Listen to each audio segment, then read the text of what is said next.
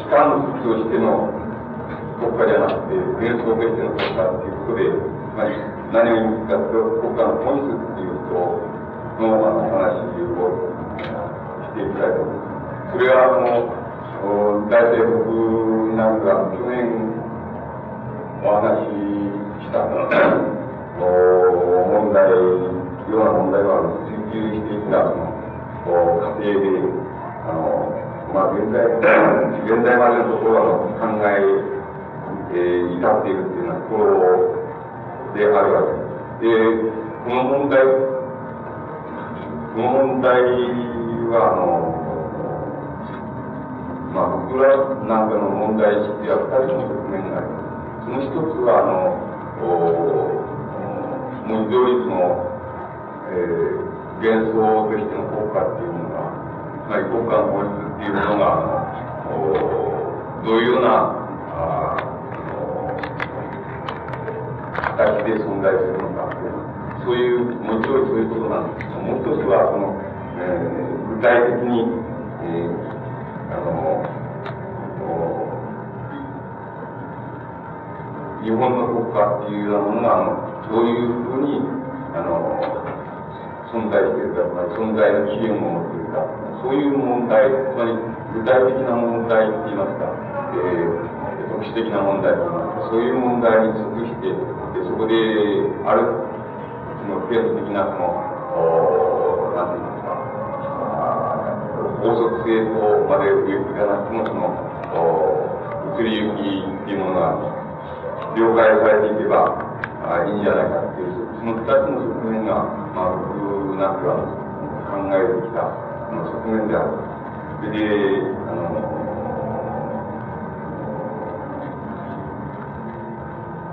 そういうあの問題意識っていうものは、えーまあ、僕の中で主観的になぜ大切かっていうと、まあ一つには、これはやっぱり、その、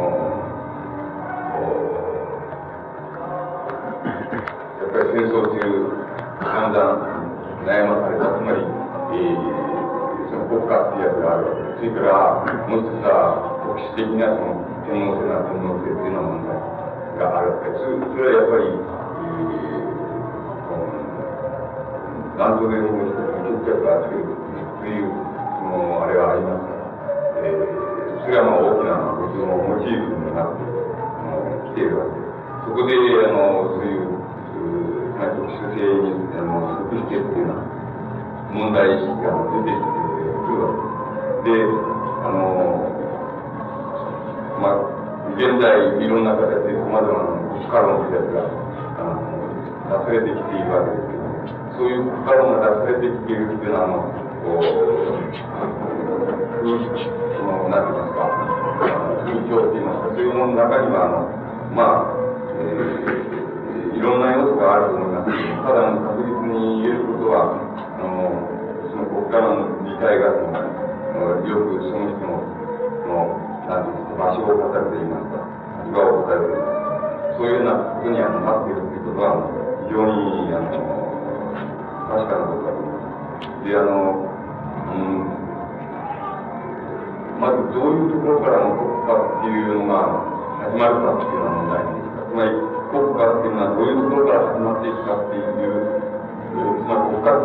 起源っていうのは、そういう問題なんですけども、国家起源の問題っていうのは、あの、まあ、あの、それに対して論ずることができないことはないんですけども、あの、どうしてもあの国家っていうやつは、あの、家族っていうものの形態、そういうものを通過して、そしてあの国家っていう問題が出てくる面がある。で、あの、そこであの、要するに国家っていうものと家族っていうものとの、こう、なんていう、結合するって言いますか。あの、結合する点っていうのが問題になってくるわけで。その接合点っていうのが、あの問題をどういうふうに捉えるかということで、いわばの国家についてのその、国家の起源についてのその考察っていうのが、あの非常に違ってきてしまいます。で、あの、私どもがその、まず考えた、最初に考えたのは、その、家族っていうものを、どう理解するか、どう、あの、返するかっていうところなんです家族っていうのは、あの、こう、いや、これを、まあ、その、経済的な、あの、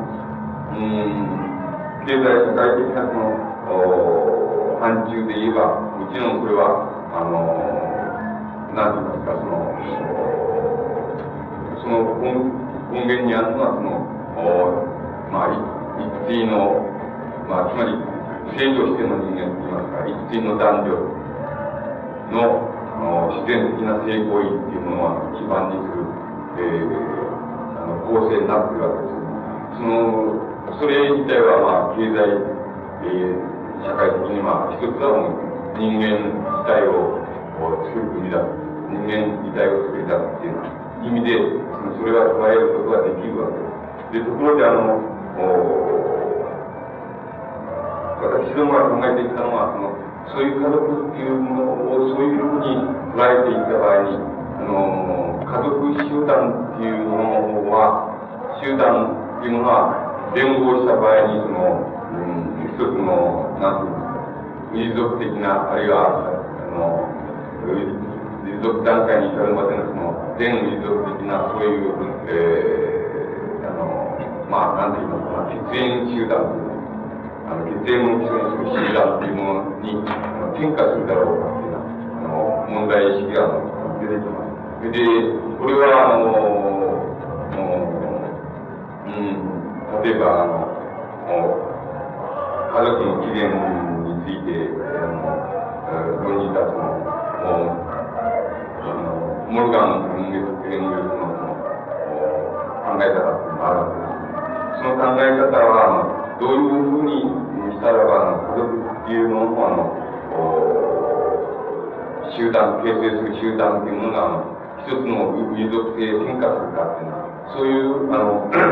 問題についての、まあ、あ一つの考え方そのモルガン演劇の考え方っていうのは、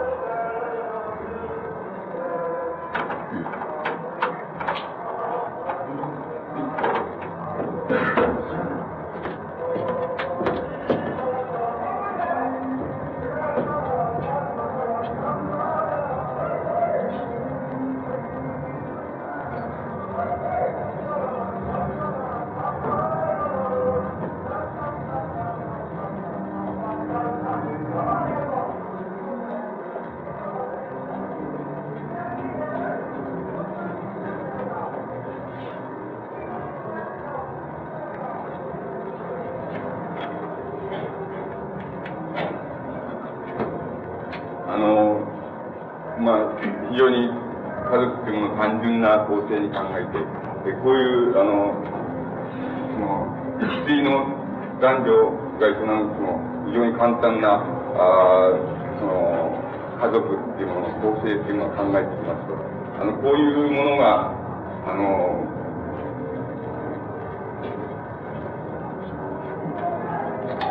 いくつも寄り集まって、そして一つの、あの、民族的な、あるいは全民族的なあの、社会っていうものを形成するわけですけれども、その場合に、あの、おこの、一致の男女によって形成される家族っていうものは、あの、どういう、どういうような、あの、景気でもって、要するに、え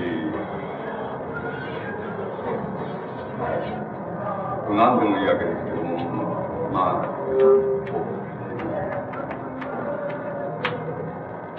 な景気で、あの、存在っていうものの、あの、共同性っていうものを形成していくかっていういういうふうに考える場合に、あの、モルガン・エンゲルスっていうのは、あの、うん、つまり、この一定の男女の関係をもとにする家族構成っていうものの、あの、非常に前段階で、前段階にその、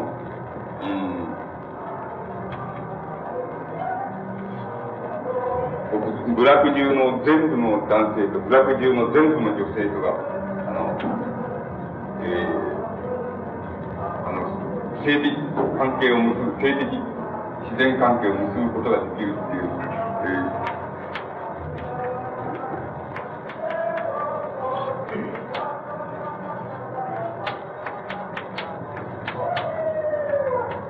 ー、集団婚の段階っていうものは、あの、そう、えー、考えたわけです。そうしますと、集団婚の段階を想定しますと、あの、その集団、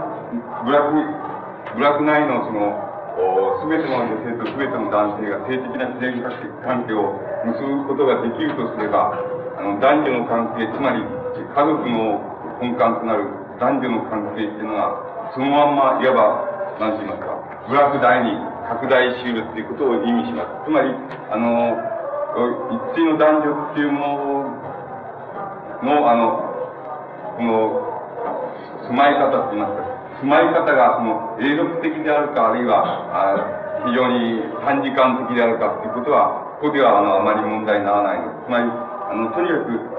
部落中の全ての男性が部落中の全ての女性と、あの、自然的な性関係を結ぶことができるっていう段階を想定するとすれば、そうすれば、あの、その、男女の関係、すなわち家族形態の関係なんですけども、根幹なんですけども、男女の関係っていうものが、あの、そのまま、いわば、ブラック大に拡大できるっていう、拡大し得るっていうのは、そういうことが言えるわけです。そうすしますと、あの、なぜに家族形態な、家族形態、つまり、一定の男女におけるその、えー、性的関係っていうのを基盤とするその、家族形態っていうものが、何がゆえに、あの、いわば、集団的な、あの、つまり、存在の共同っていうのは共同性をあの形成することができるかっていうことについてのあの一つのあの回答であのとなることはあの確実なわけです。で、それでこの一段階というのが想定されるっていうわけですけども、あの、なぜそういや集団婚というものがあの人間においてその、あの、ある、つまり一段階と言えるほど、まあ、あの、入れるほどの期間、あの、持続する、あの、婚姻形態であり得るかっていうような問題について、まあ、エンゲルスは、えー、あの、人間の、その、嫉妬からの解放であるそれから、あ特に男性のその相互関与っていうものが、人間の集団婚っていうものを、あの可能にしたっていうあの考え方をしているわけで。で、あの、まあ、あの、こういう考え方っていうのは、あの、うん、なんて言いますか、えー、あの、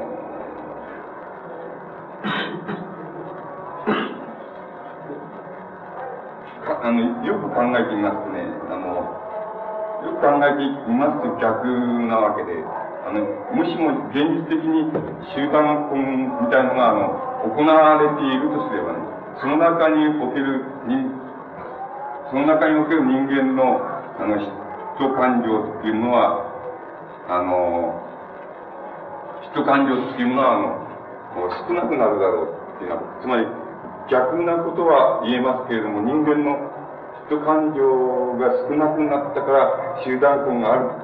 えー、つまり一段階として想定できるほど、あの、ある程度のその永続性を持ったっていう、持った段階だったっていうようなことを言うのは、それは逆さまなわけで、あの、こういう現集団根的な現実があった場合に、人間の嫉妬感情っていうのは少なくなるだろうっていうような逆のことは言えますけれども、あの、それを反対のことはまあ言えない、言えないわけです。で、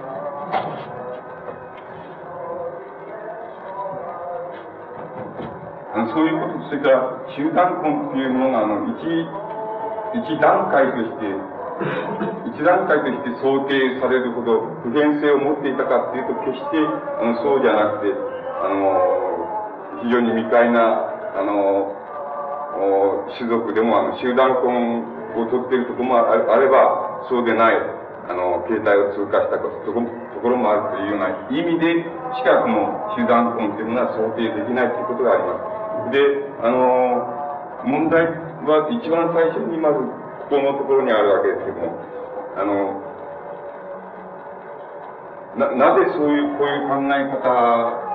あの、が出てきた、出てくるか、来たかと言いますと、もう、あの、エ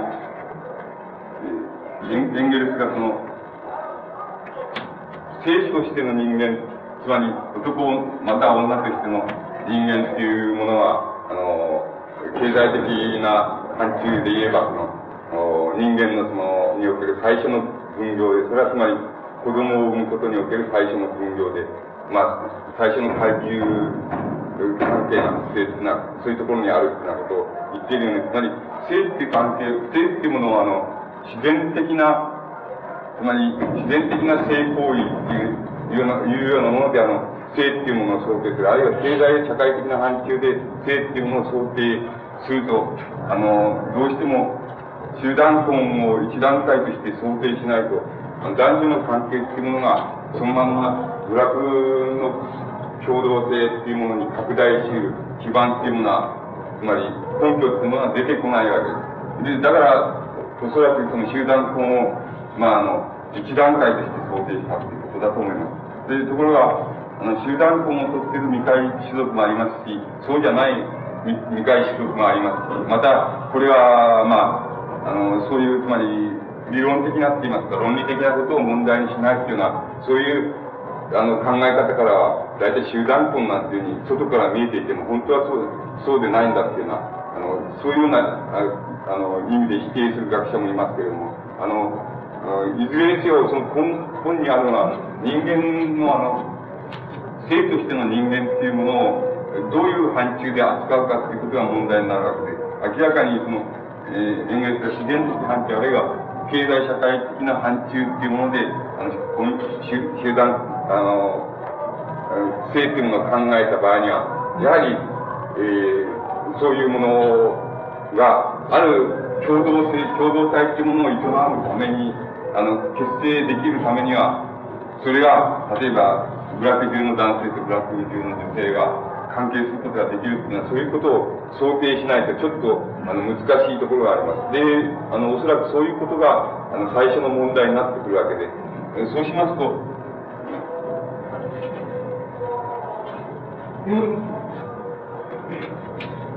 あの、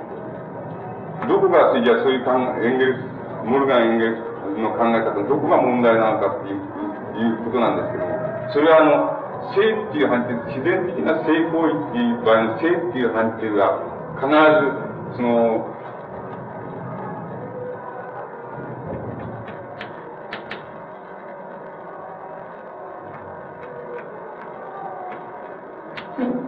必ずあの、幻想の地っていうものを、あの、ペアっていうのを必ず、幻想のペアっていうものを必ず観念として、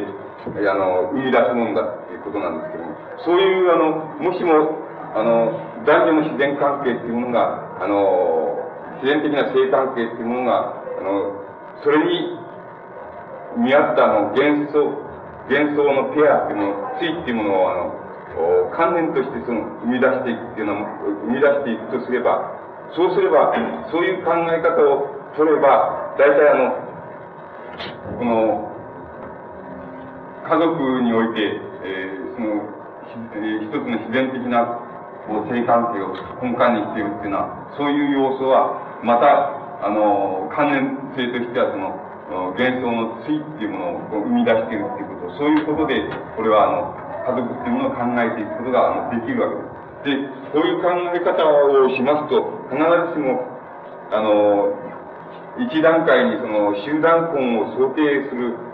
ことは、あの、必要ないわけです。あの、必ずしも想定しなくてもいいっていうことがわかります。で、どう、どういうふうにしていいかと言いますと、まあ、この単純な家族で言ってみますと、その、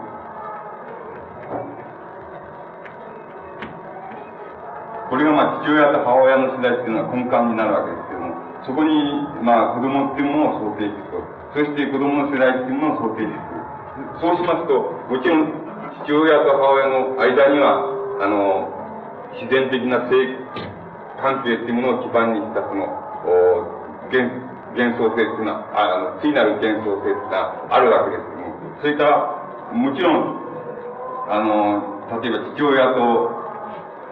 あの、あの、自分の娘とか、母親と自分の息子とか、それから、あの、父親と自分の兄弟とか、あの、えー、母親と自分の、あの、姉妹の子供との、そういう間にも、あの、やはり、あの、少しも自然の、自然的なあの性関係っていうものを想定しないわけですけれども、しかし、次なる、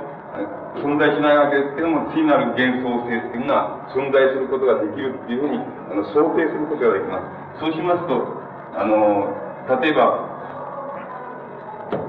どういう、まあ、あの、父親の世代とこの世代とのそういう、あの、その次なる幻想性っていうような問題については、例えばこれは非常にフロイトなフロイトが、あの、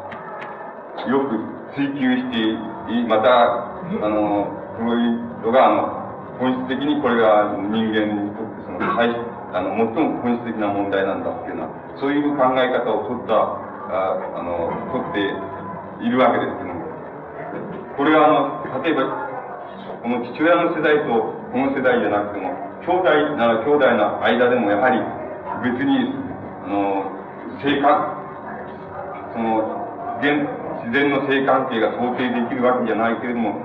あの、あるわけじゃないけれど、そこで、やはり次なる幻想っていうのは存在するというふうに考えることで。こういう次なる幻想も存在します。こういう次なる幻想も存在、あの、すると考えることで。これは何かって言いますと、えー、これ、どういう次なる幻想かって言いますと、それは、やはり父親と母親の世代っていうものが、亡くなった時に、あの、ほとんど崩壊に瀕するだろうっていうのは、崩壊していくだろうっていうようなものが、あの、こう、想定されます。この、姉と妹っていうような関係の、におけるその次なる幻想性っていうのも、やはり、この世代が亡くなり、そして自分が他の、例えば男性と自分たちが、あの、家族を営んだ時に、あの、あの、だいたい消滅するだろうというふうに考えることができるわけです。で、そういうような性質を持っているということができます。それで、ところで、あの、いわばフロイトなんかのその考え方が、あの、世代的な、つまり父、父なる世代、母なる世代と、この世代っていうのは、ところで、非常に、あの、人間の本質的な、人間の幻想性の本質を考えていったわけです、今、例えばそういうことでなくてね、あの、兄弟と姉妹っていうものを、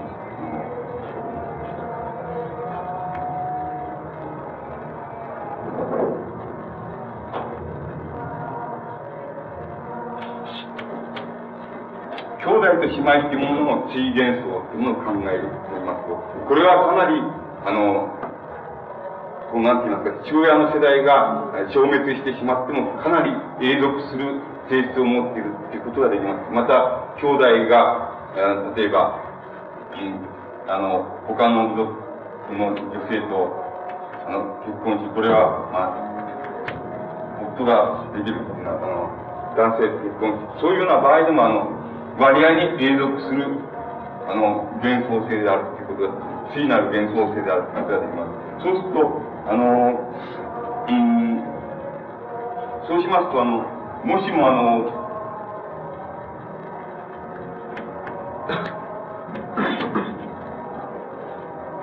母系母系性を取った一段、一社会っていうものを想定していきますと、そうしますと、あの、この今の単純家族で考えた単純家族の家族経済の発展というものは、この母系をもとにして、あの、こう発展して、あの、政府が考えられていくわけですけども、そうしますと、それに対しては、あの、兄弟というやつはもう全く、この家族系列に対しては、全く別個の、あの、つまり別個の系列に、あの、属するわけです。つまりそういう意味では何らの関係もない、母系性社会では何らの関係もない、その、別個の家族っていうものは、あの、形成していくわけです。つまりこの系列とは全く関係のないものになっていくわけです。ところで、関係のないものに、系列外に置かれながら、しかし、あの、次なる幻想性としては、永続性を持っているそれで、母系性ならば、それは、あの、同じ母親から出たというような、つまり同じ母親に対しては、あの、まあ、えー、一種の同同体感というのも、しかし、あの、家族系系列としては全く別のところに行ってしまうというな、そういうことが想定できるわけです。そうしますと、あの、この兄弟と姉妹との、あの、間の、あの、次なる幻想性っていうのは、おそらく、それがあの、それだけがって言っていいから、それだけが、要するに、あの、家族形態ですね、家族形態っていうものを、部学大に、あの、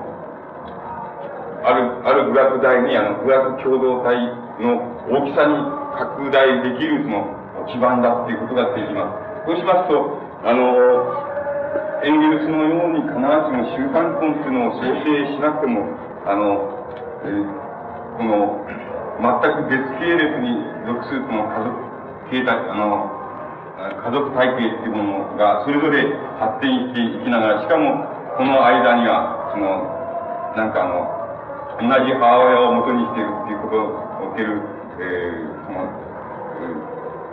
兄弟、姉妹としての追現、我々に永続的な追現層っていうのは、想定の考えっていうのは想定できる。そうしますと、大体そういうふうに想定されたい、されますと、あの、この関係だけは、あの、この、まさに部落大にあの、拡大できるわけで、あの、そうしますと、そこで、あの、拡大されて、考えられるその、兄弟姉妹との関係、あの、系列なんですけども、そういうものの系列を、あの、うん、その想定した場合には、手段婚っていうことを想定しなくても、大体その、全、全遺族的、あるいは遺族的段階っていうものをあの考えることがあのできます。そうしますと、あの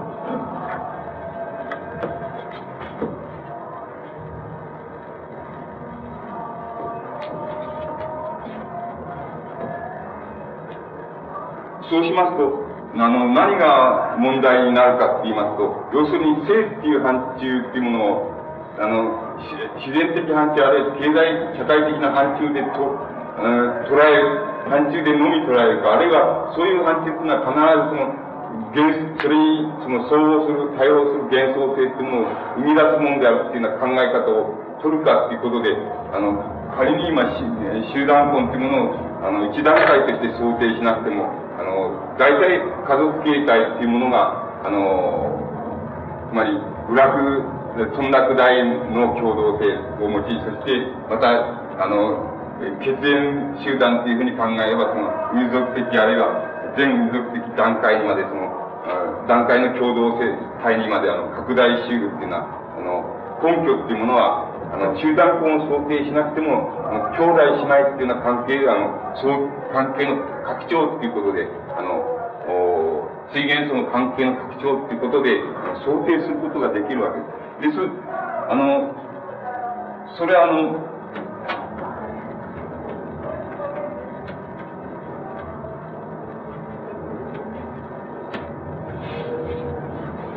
あの、そういう問題を、例えば、そういう、あの、問題っていうものを非常にあの、具体的に、例えば、示している例を、例っていうものを挙げてみますと、まあ、えー、一つは、例えば、あの、あの、我が国の、例えば、古事記なら古事記っていうあの、神話に出てくるその、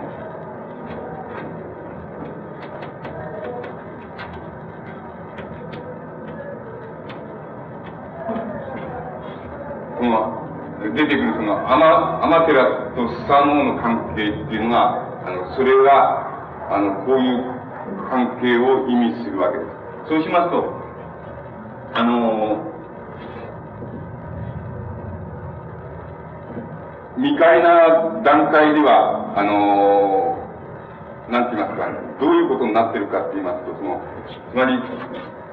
この、姉妹の系列っていうものが、あの、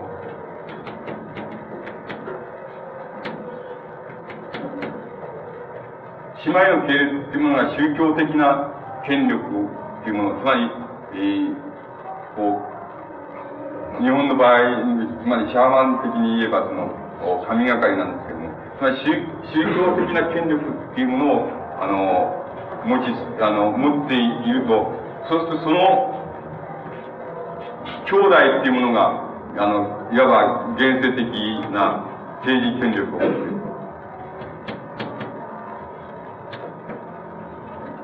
あの、そういう形っていうものを想定、いわば、あの、この、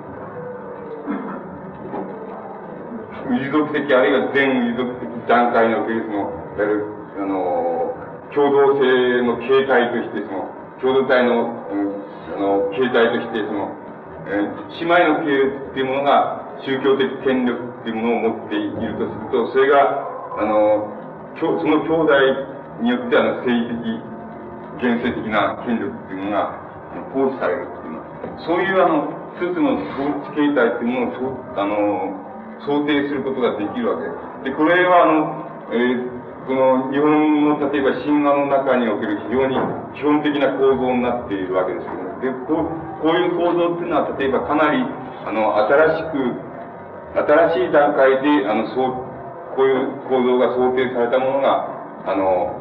まあ、あの、いわゆるヤバ大国論争っていうような形で、やあの、問題になってる、その、ものの本質にあるのは、こういう、あの、統治形態なわけ。つまり、ところが、あの、それは、僕の考えでは割合に新しいのであって、あの、もっと遡ることができるわけ、できると思います。つまり、我々に新しい形があれで、あの、うん、もっとはるかに遡ることができる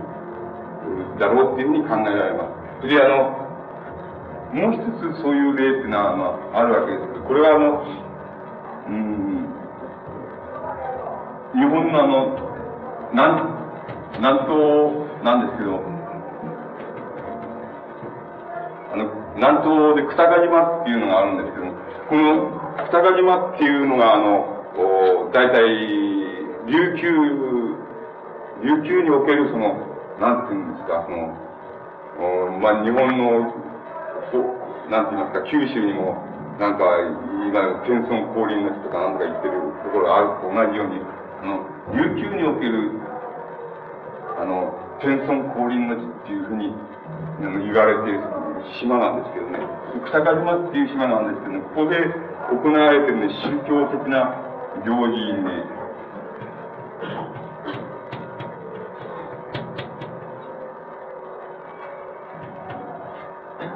在庫、あるいは絵在庫っていうふうに言われているね、あの、その村落のちょ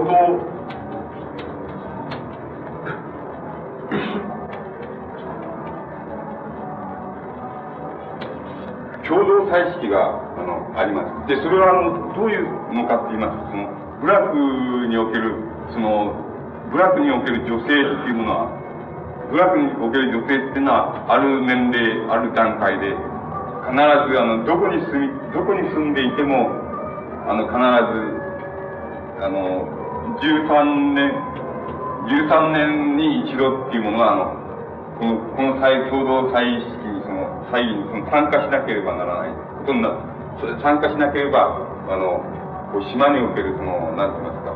発言権と言いますかそういうのは持たないっていうのはそこっていうようなことになるその共同祭式があるわけです。で、13年目に一度やってきて、やって、やってきて、で、そこで行われる会議っていうのは何かって言いますと、まあ、少なくとも全部、部落中の全女性っていうのは、あの、ある年齢、ある段階になれば、これに必ず参加するっていうような。で、それは、だいたい4日間ぐらい、あの、要するに、こう、部落から離れて、その、森の中に、あの、なんか宮を作るわけですよね。森の中に宮を作って、そこで4日間ぐらいその、その裏の、なんか共同宿舎ってものに、あの、宿泊して、まあ、あの、家や4日間ぐらい帰らないで、そしてあの、ここで、あのえー、あのまあ、あの、こう、一緒に、あの、おなんて言いますか、神歌って言いますか、そういうものを歌って、歌って、唱えたり、あの、なんかこう、するわけですけどね。で、その祭儀の、例えば最終の日にどういう、その、象徴的な儀式が行われるかっていうと、このね、こういう部落のその、最高の、こう、部落の最高の巫女がいるわけですけども、最高の巫女が要するに、そその部落の女性その、よ、この4日間目まであの、その会議を済ましたその女性にも、例えば、あの、額とそれから頬にその 赤い印をつけるっていう、そういう、あの、儀式があるんです。それでやるんです。それでその、もう一つ、非常に特徴的なことは、あの、4日間のあれが、4日間目になりますと、その、大体、この、その会議に参加した女性には、あの、結婚してしている人も未婚の人もいるわけですけども、あの、少なくともその兄弟っていうのは、その兄弟っていうものが、あの、この、行きまして、そしてやっぱりあの、なんかあの、雑穀またはそのお米のでもって団子みたいのを作っていきまして、これは夫がいた、夫がいる場合でも決して夫ではなくて兄弟なんです。兄弟が行きまして、あの、そしてやはりこの女性、あの、その、共同会議に参加した女性の兄弟が、その、雑穀かお米かであの作ったその団子を持ってきまして、それでもってやっぱり、こう一種、その、なんて言いますか、こう洗礼と同じようなその印なんですけどね。そういう印をつけるっていうような祭儀が、あの、今も残っているわけです。で、あの、そういうことはな、何を象徴するかって言いますとね、あの、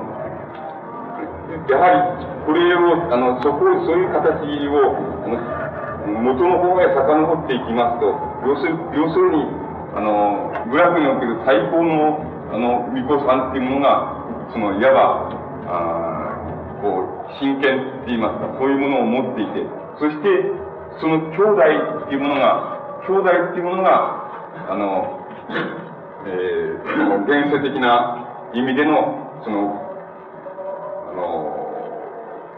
政治権力っていうのを持っていて、そして、あの、それが、いわば自由されるって言いますか、こう、あの、こう、真剣から現世的な権力でっていうに、あの、自由される形式っていうものが、あの、ここで想定されるわけです。そしてこの、この島っていうのは、あの、もちろん、例作、稲作ができない例えば、えー、と、雑穀、雑穀と、雑穀の栽培と、それから、あの、島ですから、あの、魚取りなんですけど、ね、あの、それでもって生活でき、してあのいる、その、非常にあの、頻繁な島ですから、あの、つまり、ここでの祭儀っていうものを、こういう祭儀の形式っていうものを遡るだけ遡ったとして、例えば、稲作、あの水源または陸陸島でもいいわけですけども、そういう稲作以前の段階における、つまり農耕社会以前の段階における、あの、箇所まで遡ることが、あの、遡ってその想定することができるわけです。そうしますと、こういう、あの、形態というのは、統治形態っていうのも、政治権力と、宗教的権力との結びつき具合の、あの、想定っていうものが、あの、かなり、あの、先の方まで、つまり、かなり古いところまで、あの、遡ることができるんじゃないかっていうことが、あの、推定されます。で、もちろん、あの、古事記の神話の中におけるそのアマテラスとかの関係っていうのも、まさにそういうふうに一応その規定されているわけです。で、この規定されたそういう関係っていうのは、あの、持続的、または全遺族的な段階に段階における共同体というものまでは必ず遡ることができるわけです、そこではこういうような統治形態というものが実際的に行われていたっていうふうなことが、あの、想定することができます。で、あの、の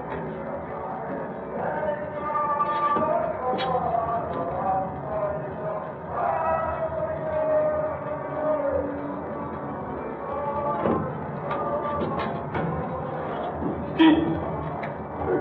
あのそこから、あの、また、問題が出てきますけど、問題が出てくるっていうのは、国家というものをどういう、国家っていうものをどういうふうに定義するかっていうことなんですけど、国家っていうものをどういうふうに定義するかっていう場合に、あの、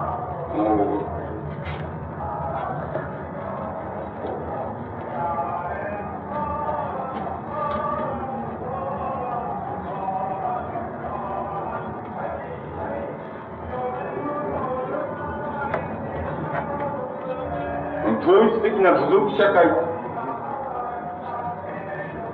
法律的な部族社会が成立したときに、あの、それは、つまり、言い換えますと、その、なんて言いますか、家族形態、少なくとも家族形態の、を基盤にする、つまり血縁を基盤にする共同性じゃなくて、あの、血縁以外のもの、血縁以外のもの、つまり例えばそれは土地所有なんですけど、土地所有な土地所有のあの、こう基盤にする、あの、統一性を持った部族社会が成立したときに、我々は、それは、あの、国家っていうふうに、あの、言うわけなんです。で、あの、つまり、こういう段階を、こういう段階は、あの、いわば、全遺族的、あるいは遺族的段階というふうに、あの、考えられていいわけで、つまりそういう、あるいはそういうところに起源も、発生の起源を持っているというふうに言っていいわけですけども、我々がそういう、こういう面のその共同、共同性っていうものを、共同の幻想性なんですけど、こういう意味の共同の幻想性っていうものが、あの、国家っていうふうに呼び呼ぼうとする場合には、どういうふうにして呼び得るかっていうと、それがあの、統一的な部族社会っていうのを形成したっていうふうな時に、それをあの、非常に原始的な形態ですけど、まり最初の国国家の形態っていうふうに、あの、呼ぶことができます。そうしますと、あの、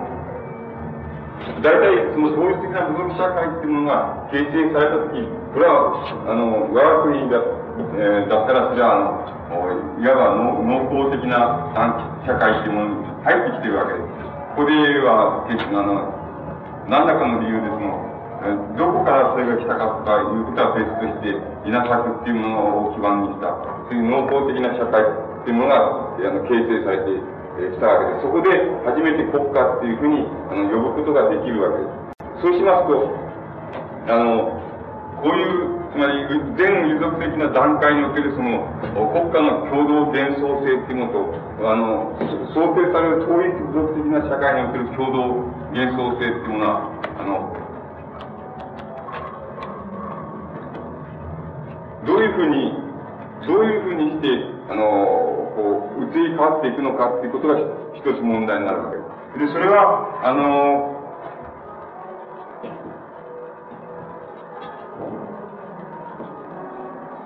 それはあの、必ずしもその全遺族的あるいは遺族的な社会から統一部族的な社会へ転化するっていうあの観点っていうものはあのおこれは経済社会的な範疇で捉えていけば、これはいわば、なんて言いますか、一つの発展、発展形態であるわけですけども、これは幻想性の問題としてそれを考えていけば、つまり国家っていうものを、あの、起源をなす本質っていうものを、そういうものとして考えていった場合には、決してあの、単なる発展性っていうことにならない、あの、ことが、言えないことがわかります。で、その場合の、どういうふうにしてあの発展するかっていうことが問題になるわけですが、そこで初めて、おそらくあの、法っていうものと、それから、もう一つは、えー、この、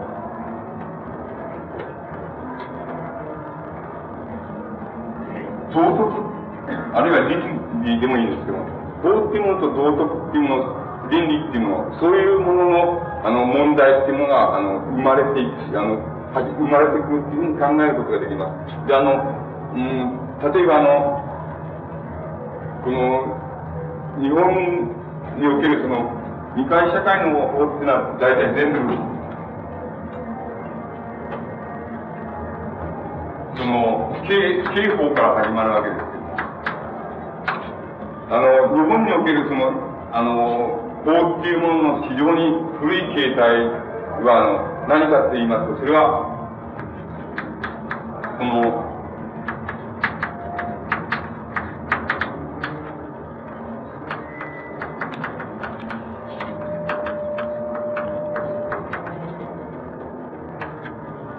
天包みっていうふうに言われているのと、国包みっていうふうに言われているものがあります。これは、あの、少なくとも日本の、あの、国家段階へ移行する場合のその、最初の法的な問題なんだって、あの、いうのは大体、そういう婚姻についての、つまり、あの、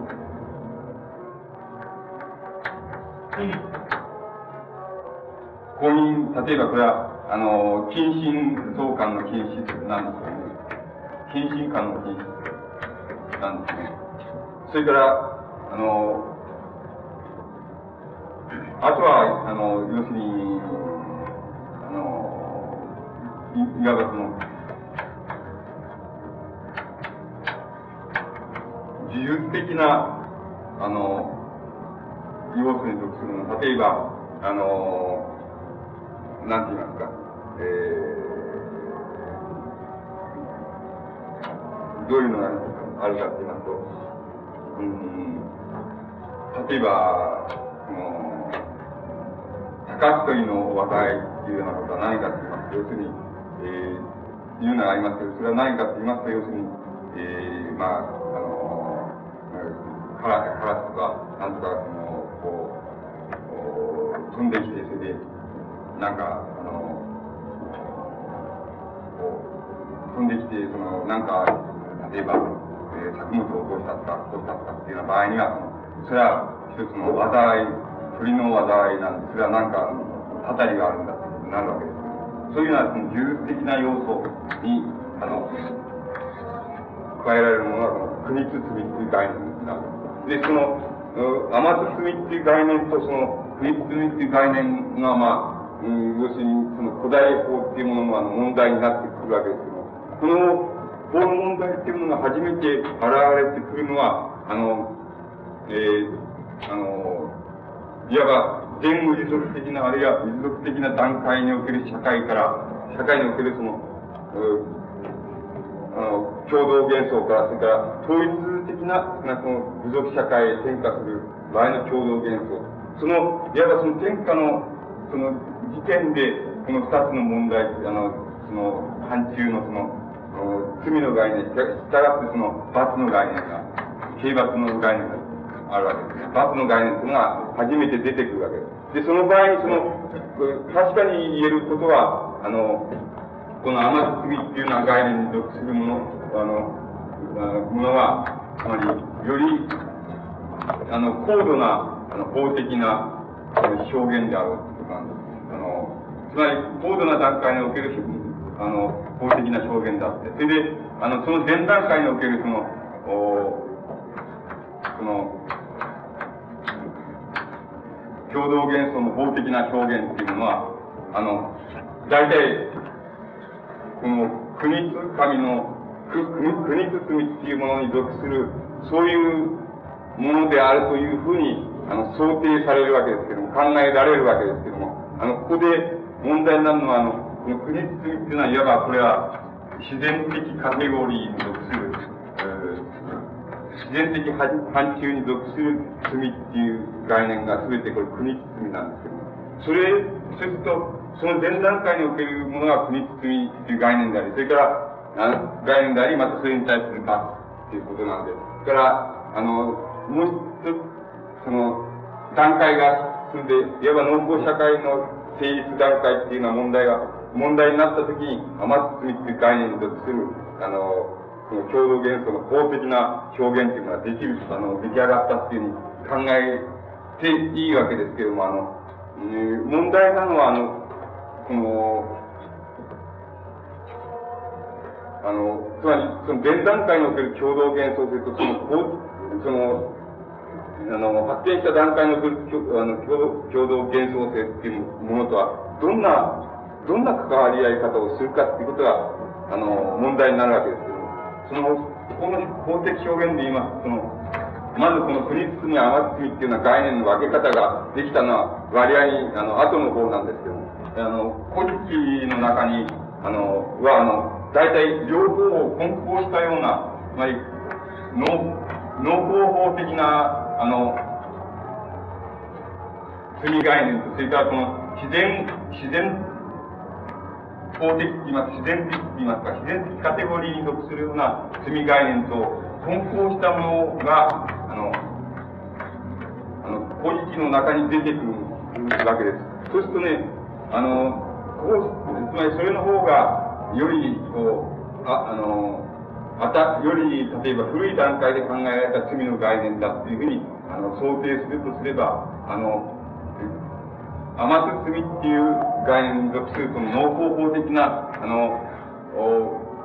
段階が、あの、いわば高段階であり、それ前段階が国国民の概念に属する、そう、そういうような、あの、共同幻想の段階だったっていうことが必ずしも言えなくて、あの、本来ならば、おそらく、あの、想定されるのは、本来ならば、その前段階において存在したのは、いわば、えー、濃厚的な、濃厚的な審判に属する、そういう、あの、罪概念と、それから、この自然的カテゴリーに属する罪概念と二つを、要するに混交したものを、あの、前段階におけるその、共同体の共同幻想っていうものが、あの、持っていただろうというふうに考えることができます。そして、大体それが次の段階に、あの、いわば、あの、農耕社会、つまり、稲作みたいなのを主体にする、農耕社会に転化したときに、あの、どういう転化の仕方をするかって言いますと、あの、前段階が持って、持っていたその、農耕法的な要素ですね。農耕法的な要素っていうものを、あの、は、あの、いわば、なんて言いますか、この、後の段階、発展した段階におけるその共同幻想性の法的表現として、いわば取り込まれていくわいくわけですけども、それで、あの、取り込まれていくわけですけども、単に取り込まれじゃなくて、いわば、これを取り込むに対しては、これを、この、農工法的なものではなくて、自然的なカテゴリーに属するという罪概念っていうのを、大体、この、なんて言います。か、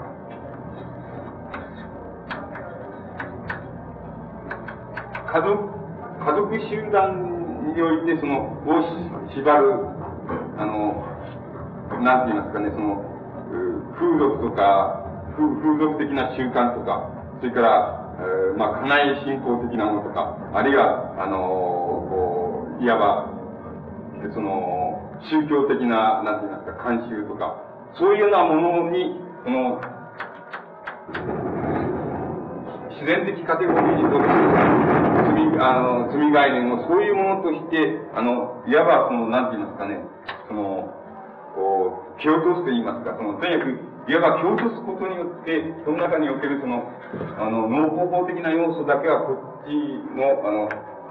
発展した段階において、あの、採用されていっただろうというふうに想定されます。そうしますと、そういう採用されている結果として出てきたものが、いわば、甘みっていう概念と罪みっていう概念に、あの、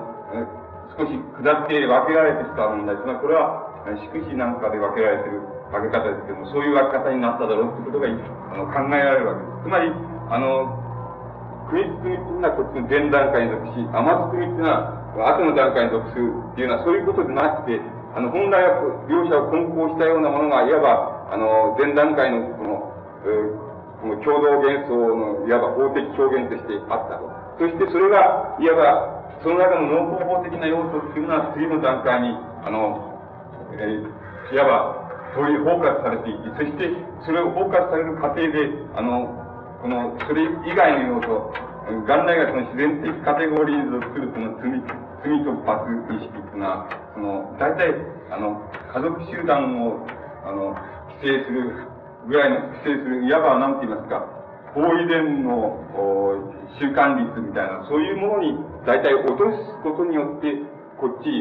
あの、展開していったということが、だろうということが想定されます。そうしますと、あの、こういう想定っていうのは必ずしもあの、あの、経済社会的なあの、段階におけるその全農耕的な段階から、あの、農耕社会に、あの、農耕経済へその移行していくっていうのは、そういう、あの、いわば単なる移行とは、あの、違った、え、違いまして、あの、なんて言いますか、こう、法が自ら、まあ、自らの、自ら自らの意思をその、なんて言いますかね、その、お阻害していくい形態。それ、そういう形態によってしかその次の段階の、あの、法的な表現になっていかないっていうような、そういう、あの、そういう、あの、本質っていうものを共同幻想の発展段階っていうものは、発展形態っていうものは、そういう、あの、おなんて言いますか、いわば原則って言いますか、法則って言いますか、そういうものを持っているっていうことが、あの、言い得るわけです。それで、そこのところは問題になるわけで、つまり、あの、なぜ、あの、幻想としての国家っていうに、あの、幻想としての国家っていうものは、あの、幻想として、幻想の構造として扱わねばならないっていうのは問題意識が、いわばそういうあの、経済社会的カテゴリーにおける発展段階っていうものと、それから、幻想性における、あの、共同体の幻想性におけるその発展の仕方っていうものとは、あの、必ずしも、あの、同一しない、一致しないからなわけです。そして、その一致しないけれども、例えば、そこに一つの法則性っていうものを辿れるとすれば、あの、今言いましたように、前段階におけるその、なんて言いますか、濃厚法的なものは、この、こっちへ包括され、そして、その包括されるっていうことによって、これ、それ以外の部分、つまり自然的カテゴリーに属するその、法的な概念っていうものは、あの、審判っていうものは、あの、みんなあの、いわば習慣法みたいなものに、あの、こういわば法法的表現以前に近いような形に、あの、転化されていくっていうような、そういうような転化され方をして、あの、大体、共同幻想っていうものは、あの、展開されていくっていうようなことが、あの、言うことができます。そして、あの、大体、その、そういう概念、例えば、天津っていう概念と国津っていう概念が、あの、大体、明明瞭にその、分離されていったときに、大体これは、その、統一的な、あの、えー、この、統一的な社会の成立、つまりいわば国家の成立ということを、あの、紀元、紀元国家の成立っていうものが、そう、想定され、つまり考えることができるわけで、そこであの、初めてあの、なんか、あこの、法、法っていう概念があの、非常に明瞭な形、明瞭なあの共同幻想の、あの、なんか表現としてですね、あの明瞭な形になって出てくる。えー、あの、初めて出てくる。そして、あの、例えばこれは、その、神話の中で最初にこの、そういうこの、刑罰を、この天罪に属するその刑罰を受けるのは、あの、先ほど言いました、その、兄弟姉妹っていうのは、あの、概念、概念によく、兄弟、兄弟に該当する、その、佐野、佐野のっていうの、いうことってやつが、初めて、一等最初に、大体その甘包みの概念に属するその審判をやって、その追放されるわけです。で、あの、追放されて、あの、どこへ行くか、神話の中でどこへ行くか、これは、あの、出雲、あの、出雲系、系の社会へ行くわけなんです。つまり、あの、出雲の国っていうところへ行くわけなんです。で、佐野の見事は、いうことっていうのは、そういう、甘罪的な、その、なんか審判を犯して、その、追放されることによって、大体、出雲、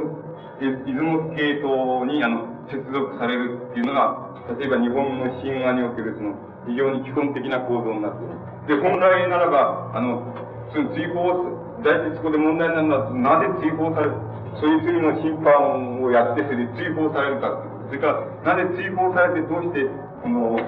あの、出雲系へその接続されるかっていうのは、そういう、まあ、二つの問題が、その非常に、あの、日本の神話の中で非常に、あの、基本的な問題なんですけども、この結びつけ方っていうのは、あの、つまり、えー、その、農耕法審判っていうもの、農耕法の審判っていうものを、あの、当事者の弟、あるいは兄が、兄がやるっていう、つまり兄弟がやるっていうことは、あの、この、この形態っていうものは、いわば、あの、最初に言いました、その、日本におけるその、宗権と、宗教的な権力っていうものと、現世的な権力っていうものとの関わり合い方の問題を、あの、少なくともここで象徴しているっていうことが言えます。それから、もう一つは、そういう意味で追放されたやつがどうして、あの、出雲系の、あの、こう、なんて言いますか、土着の、う土着の農耕社会で行くか、行って、そこの、まあ、いわば、その始祖っていうふうになる、形になるわけですけども、どうしてそこへ行くのかっていう問題は、少なくとも、こういうことを暗示します。その統治形態っていうものを、ものを、ものが持っている、あの、なんて言いますか、非常にえ全農耕的な、その、権力形態っていうものを、ものがですね、ものと、それから、その、いわば出雲系のその、土着の農耕部民っていうようなもの、それから、あまあ、その他のとにかあるわけですけどその、そういうものと結びつけるっていうことで、なんか、その、いわば、その、大和系ってやつと、大和系っていうやつの支配を、あの、出雲系に結びつけるっていう。それから、もう一つは、あの、誰がその農耕技術をもたらしたかっていうことはわかりませんけれども、その、あの、農耕技、農耕法っていうものと、あの、ものを、あの、こう、土着系っていうものと、それから大和系っていうものと、この、支配、非支配っていうものの関係で、その、あの、結びつけようっていうような、結びつけるっていうような問題意識っていうものが、あの、ここに存在していることがわかります。で、これが、いわば、あの、最初に、の問題になって、あの、最初の法的な問題の中に隠されている問題であるわけです。で、ところで、その、大和系ってやつは、あの、大和朝廷系っていうのはどこから来たのかっていうことは、いろんなことを言う人が、あの、学者がいて、わかりませんけれども、まあ、わからないけれども、それは、あの、この場合は必要ないんであって、あの、我々が考えうる、その、遡り、登りうる限りでは、あの、こういう、あの、姉妹っていうものが、あの、宗教的な権力を持ち、そうするとその兄弟っていうのが、現世的な権力を持つっていうような形態は、全農耕的な段階で、あの、の異性と言いますか、そういう、その、異性として、その、存在したということ。それで、あの、そういう形態が想定される。そしてそれが、例えば、あの、どうしても、あの、土着の系統と、結びつけられる、つまり農耕社会と結びつけられるような段階になったときに、初めて、あの、その、神、神話におけるそういう、あの、こう、追放談と、それからこっちの結合っていうのを、それから、いわば罪概念におけるその、ま罪概念、罪概念っていうのに考える概念の、あの、なんて言いますか、分離って言いますか、明瞭な分離で、で、えー、国罪概念っていうのは一応その、なんて言いますか、司法とあるいは習慣法って言いますか、そういうような段階にその共通されて、そして、甘罪概念っていうものが、大体、我々が考えられるこの紀元国家に、紀元的な国家における法的国家の法的権力の表現っていうものが、甘罪概念で初めて出てきたっていうようなことが、あの、想定されうるわけです。で、それがな、なぜ、どこからそれが来たかっていうことはなかなか言えないし、あの、また、あのそのどこで混合してるかっていうこともなかなかはっきりと分析することができませんけれども、あの少なくともその、原理的にわかることは、あの、この農耕社会への突入していく段階で、その、共同幻想っていうものの、あの、転化の仕方っていうの、あの移移り方の問題っていうのは、大体、その、いわば包括されうるものっていうのは、あの、包括していきながら、して、その包括されない部分は大体司法的あるいは習慣法的な、あの、概念のところで、その、落としていくっていうのは、そういう形で、大体法的表現っていうものを、あの、最初の国家がの、あの、完成していくっていうようなことが、あの、言うことができるわけです。でもう一つは、あの、もう一つ問題なのは、その、あの、道徳っていうことなんですけども、道徳っていうような問題、道徳という問題っていうのはどこで、どういうふうに発生するかっていうようなことなんですけども、それは、あの、このね、え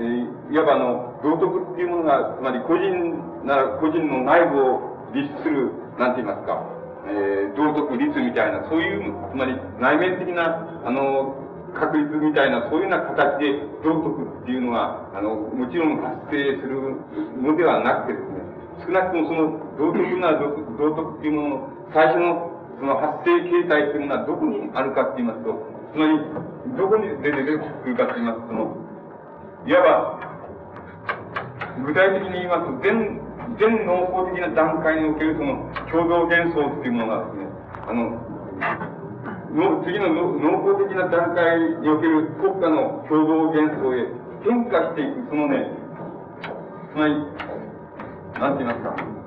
この、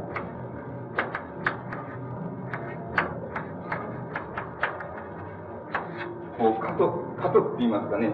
変化する過渡の問題としてね、初めてあの、道徳っていう問題が出てくるわけです。だから、あの、これは決して個人、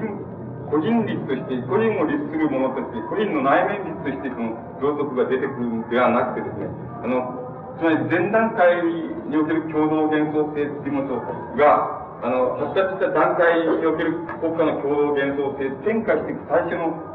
うん、過程におけるその、いわば矛盾っていうようなもの、そういうものが、いわば道徳っていうものの発生基盤だっていうことが、ことが、あの、言えます。それで、やっぱり、日本の神話の中では、あの、それを非常に、あの、あの、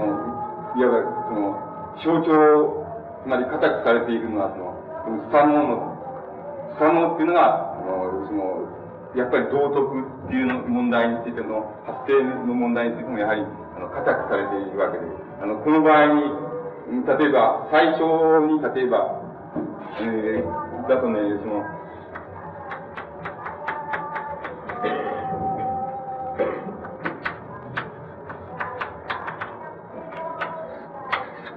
あの、最初に、いざ、いざ、いざなぎといざなみっていうのがいて、いて、それで、その、まあ、それの産んだ子供の中で、その、アマテラスとその、強みとサノーのっていうの、サノーがいて、で、アマテラスにはその、天、天、えー、天を、高間原をさ、治めようってわけ、天を治めようってことなんです。で、強みには夜を治めようってわけ。下の海は、あの、海を治めようってわけです。それで、っていうのは神話のあれなんですけども、その場合に、この下の海だけは承知しないわけですよ。で、承知しないで、あの、まあ、あの、自分は、要するに、承知しないと。それで、えー、まあ、神話の表現ではその泣いているわけですけども、えー、どうして泣く泣くのかって言っても、俺は、海の国なんか行きたくない。それで俺は、要するに、あの、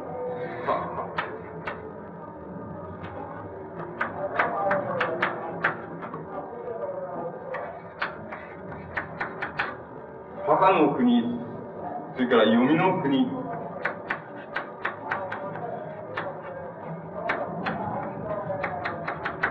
読みの国に行きたいから泣いてるんだ。それで、あのやはり、その親父から、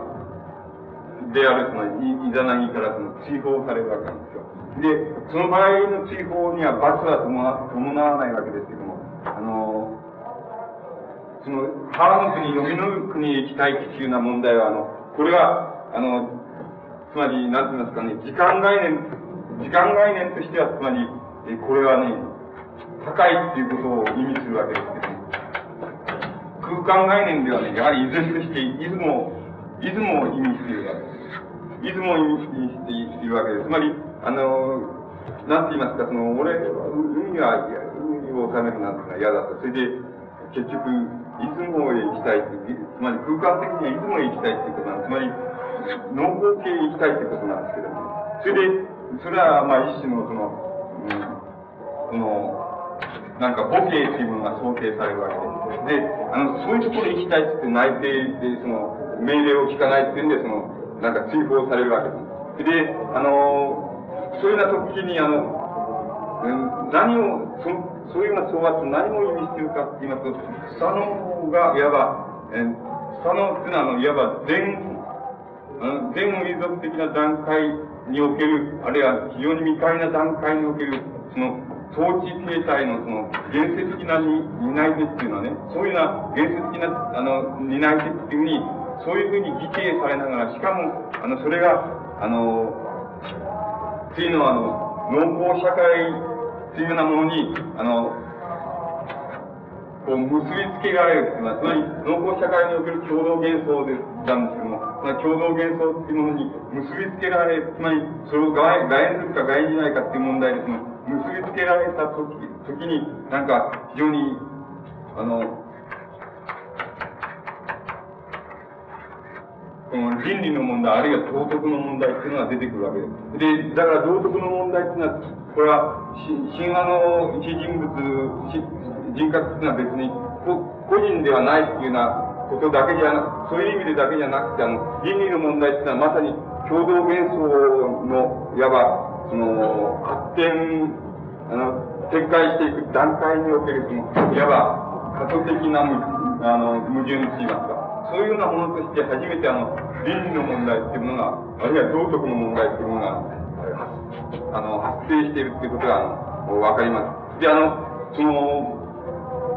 だから、法っていうものと、あの、道徳っていうものを、の問題っていうのが、あの、いわば、最初の共同、統一的な共同元素っていうのは、いわば国家っていうものを考える場合に、あの最初に出てくる問題っていうのは、あの、そこの、法の問題っていうのと、それから、いわば、あの、これは個人を縛るものとしてじゃなくて、個人が、の内面率としてじゃない、共同元素、対共同元素の問題っていうのは、ここで、あの、道徳の問題っていうのが、初めてあの、発生、えー、のしてくるっていうことがわかります。それで、あの、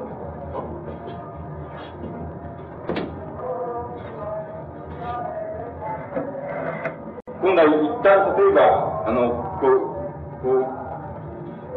統一部族社会における、つまり国家の形態に入ったところの法っていうものが、あの、その中でどういうことをやるかっていう、どういうふうにあの、あの、転化問題を、まあ、絡んでいくかっていうことなんですけども、あの、こういう段階における、先ほど言いました、その、アマ、アマト組とか国組って言われているその農耕法的なもの、それから自然法的なもの、あるいは自然的カテゴリーに属するという刑刑罰が、罪罰概念っていうことですけど、あの、そういうものの中にはね、二つあるわけで、一つは明らかにその、罪を犯したならば、その罰を受けるっていうことなんです。罰を受けるっていう、そういうあの概念なんですけど、これはあの、おやはり神話の中ではその、三能っていうのが具現するわけで、その、やっぱり追放されるときになんか、この物件をこの代表として出すわけです。そうしといてまた、あのー、こう、手手の爪かなんかをこう切られるわけですよ。つまり、そういうような、あの、こう、刑罰を受けて、その上で追放されるっていうふうになってるわけですよ。もう一つは文字通りその、刑罰行為じゃなくて、その、もう一つはね、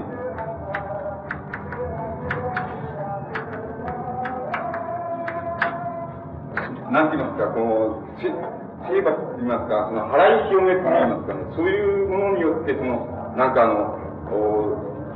罰則が、あの、罪罪がその、解消されるっていう概念が、その最初の法的な概念にその移行する場合に現れてくるわけです。で、その、現れてくるその、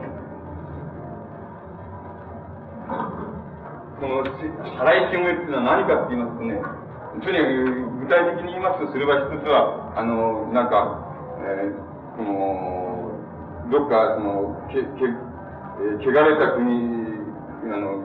いざないぎっていうのはそうなんですけど、その汚れた国に行ったって言った場合に、汚れてると考えられてるものを、身にまとってるものを全部取っちゃうと。それから、あのー、えー、取っちゃって、それでお祓いをして、それで体を洗い清めるっていうのが、そういう、そういうものが大体その、こう、払い清めっていう概念の中に入ってくるわけですけども、その場合にね、あの、刑罰、実際刑罰の場合にはその、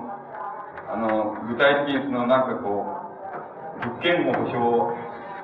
つまり物件を代償として出せっていうことなんです。出させられた上で、例えば、追放された、追放されるとなるわけです。刑罰の場合には、要するに、何がこの、こう、なんて言いますか、支払わされる、その、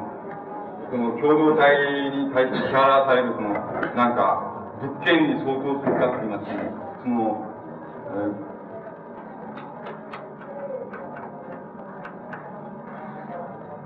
け、汚れっていうふうに、汚れっていうふうに、あの、考えられているものを、あの、自体がね、つまり、全く幻想なんですよね。自体が、要するに、自体を払うっていうことは、それを、物件を代償するっていうことと同じ概念になります。つまり、あの、汚れたものをするやつがこの物件に相当するわけです。このつまり、具体的なって言いますか、現実的なその法において罰則に該当する、あの、やつがちょうど払い清めっていう概念、つまり、法と宗教のまあ中間にある概念なんですけど、その、その中間にある概念ではね、その、は、その、汚れたと考えられている、そのものを、なんか、こう、身体な身体からその外してしまうっていうのは、それ、その外す、その、汚れっていうようなものがその物件に該当、その、刑罰における物件に該当するわけです。あの、該当するわけです。で、これはもちろん、具体的にね、なんか、うん、お米いくらだとか、なんかそういうことなんですけども、この、この場合には別に具体的な、つまり物でないわけです、つまり全く幻想なんですけども、幻想なんですけども、そいつを取っちゃうっていうことは、いわば物件を支払うっていうことと同じ概念として、あの、そう、あの、定義されていることがわかります。だから、あの、もし、あの、宗教からこういう転化していく場合の転化の仕方において、つまり法的な概念が、その、うん、いわば、刑罰っていうものと、それから、あの、刑罰って言います、払い清めっていうものからなっているとすれば、その払い清めの概念は、なんかまさにその、法と、なんか宗教の中間みたいなもの、中間にあるようなもので、法っていうのをもし、あの、法っていうものを、例えばそれは権利義務の問題であるっていうふうに考えるならば、その、あの、払い清めにおいて、その、汚れているっていうふうに感じられているもの、あの、理解社会で感じられているもの、そのことが、そその感じられているものがこの物件っていうものに、あの、相当しているいくわけです。で、もちろんこれの分類の仕方も、あの、次第に明瞭になって、あの、刑罰概念っていうのが手に、例えば、あの、政治の原生的な権力っていうもの、もの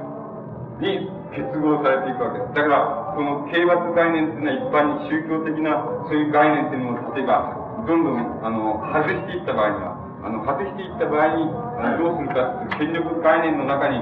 それ自体が、あの、どんどん吸収されていきます。吸収されていって、つまりまさにそれは、権力自体、法っていうのは、法っていうものは、権力自体の表現だっていうふうに、つまり、権力自体の意思表現だっていうふうに、あの、転化していくわけです、あの、この罰則概念に決してあの、あの、最初に、あの、こう、物件を保証し、それで追放されるっていうような形で、その、お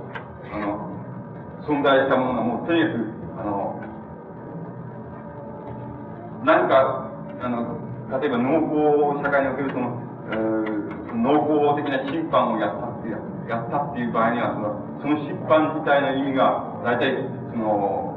つまり、他、他に対他に対する、えー、他の、他の官房に対する審判というような概念から、もう、あの、そういう、その、いわば空間的な概念というのがなくなって、その権力自体からに吸収されて、やはり、共同幻想に対する審判というような形になって、この関係は、あの、いわば、一つの、なんて言いますかね、この、垂直的な概念にも変化していくわけで、どんどんこれ自体が、あの、刑罰概念の、あの、刑罰概念、保障概念っていうものをどんどん権力そのものの中に大体吸収し、それでこの中に、あの、その構成を移していくということがそして、大体、そういうところが、あの、一番問題になって、あの、あの、古式でも非常に、後の方の段階になってきますと、ちょっと、あの、なんかあの、こう、なんか天皇の、あの、こう、あの、危ない時にその食料を盗んだっていうような、そういう老人がいるいいるわけですけど、その老人っていうのは、大体、あの、切られちゃう。切られて、それから一族のものも、あの、やっぱり同じような意味の刑罰を受けるわけです。例えば、膝の筋を切られるとか、そういう刑罰を受けるわけです。つまり、あの、そういうような段階になって、もうすでに、あの、なんか刑罰の問題の中に、なんて言いますか、えー、いわばその、その空間性っていうようなものは存在しなくなっていって、あの、まさに空間的なその審判である、例えば農法的な審判であろうと、それは、あの、権力自体に対する審判であるというふうに、もう、あの、いわば垂直概念に変化してしまいます。それから、あの、いわば、の先ほどからのあれでは、その国包みという概念に属するその自然的、自然カテゴリーに属するという罪罪の概念でも、あの、うん、つまりだんだん後世になっていきますと、おあの、神話の中でも後世になっていきますとね、そうすると、あの、例えば、春の王妃っていうのは、例えば兄弟、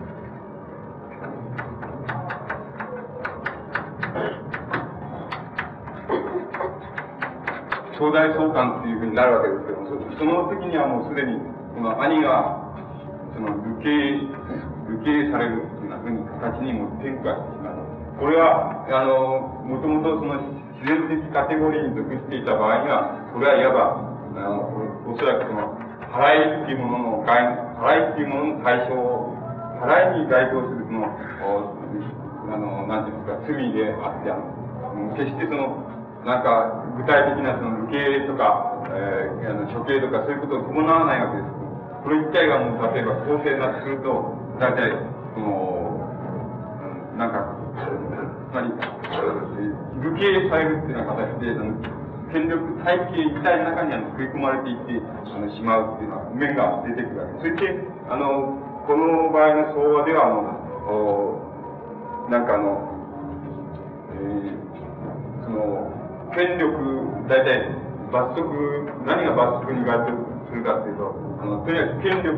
の後継者たることを、例えば禁止されると。つまり、後継者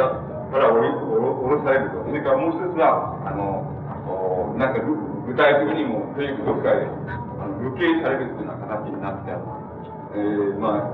神話の中では死んでしまうっていうようなことで、あの、心中して死んじゃうっていうようなことになってるわけです。それで法的概念っていうのは、そういうような形で、あの、なんか、権力構造一体の中にどんどんどんどん、なんか、あの、その構成になったの吸収されていったような形になって、そして、あの、この共同幻想性がまさに、あの、文字通りの共同幻想性であったっていうのは、そういう、あの、もの、そういう、あの、想定される、その初期の、あの、非常に原始的な段階から、あの、もうすでに共同幻想っていうものが、もう、なんかいわば、えー、もう、垂直概念になって、その、それは権力対、あの、権力に対する審判であるかどうかっていうのは、そういう問題にもすでに転化されていくわけです。で、大体、我々が想定して、その、こういうあの、統一部族国家っていうようなものの成立っていうものが、あの、えー、成立っていうものが大体、その、あの、えー、あの、や、ヤバ大国論争とか、そうそういうような問題としてその出てきてるわけで、つまり、そういう場合には、あの、日本の、なんですか、列島っていうもの全体を統一しているかどうかってことが問題なんじゃなくて、国家っていう概念の最初の概念は、少なくとも国家があの、あの共同体っていうものが、あの、血縁的共同体っていうものを何らかの形で離れたとき、つまり、何らかの形でその、そういう血縁的な共同体の段階から、あの、離脱したときに、えー、あの、初めてあの、えー、いわば国家っていうふうに言える国家っていうのが、あの、出てきたわけです。それは、あの、決して単一なの、単一な、日本列島を総括するその単一な、あの、国家の政治ということとは、あの、違うわけである。国家の政治、最初の政治っていうのは、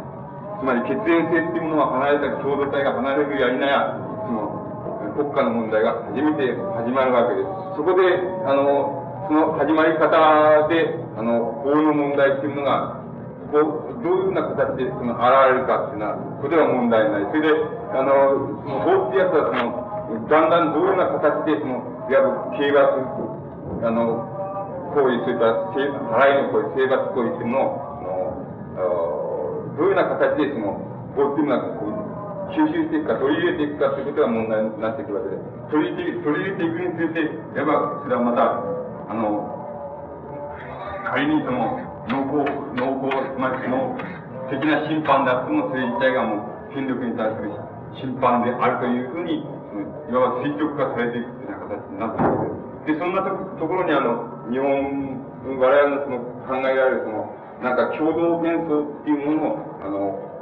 なんかこう、移り、がどうしていくかっていう問題が、最初に出てくるわけです。それはあの、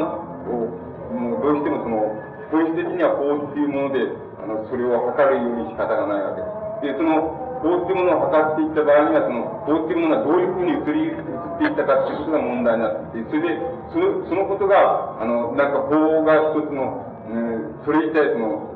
権力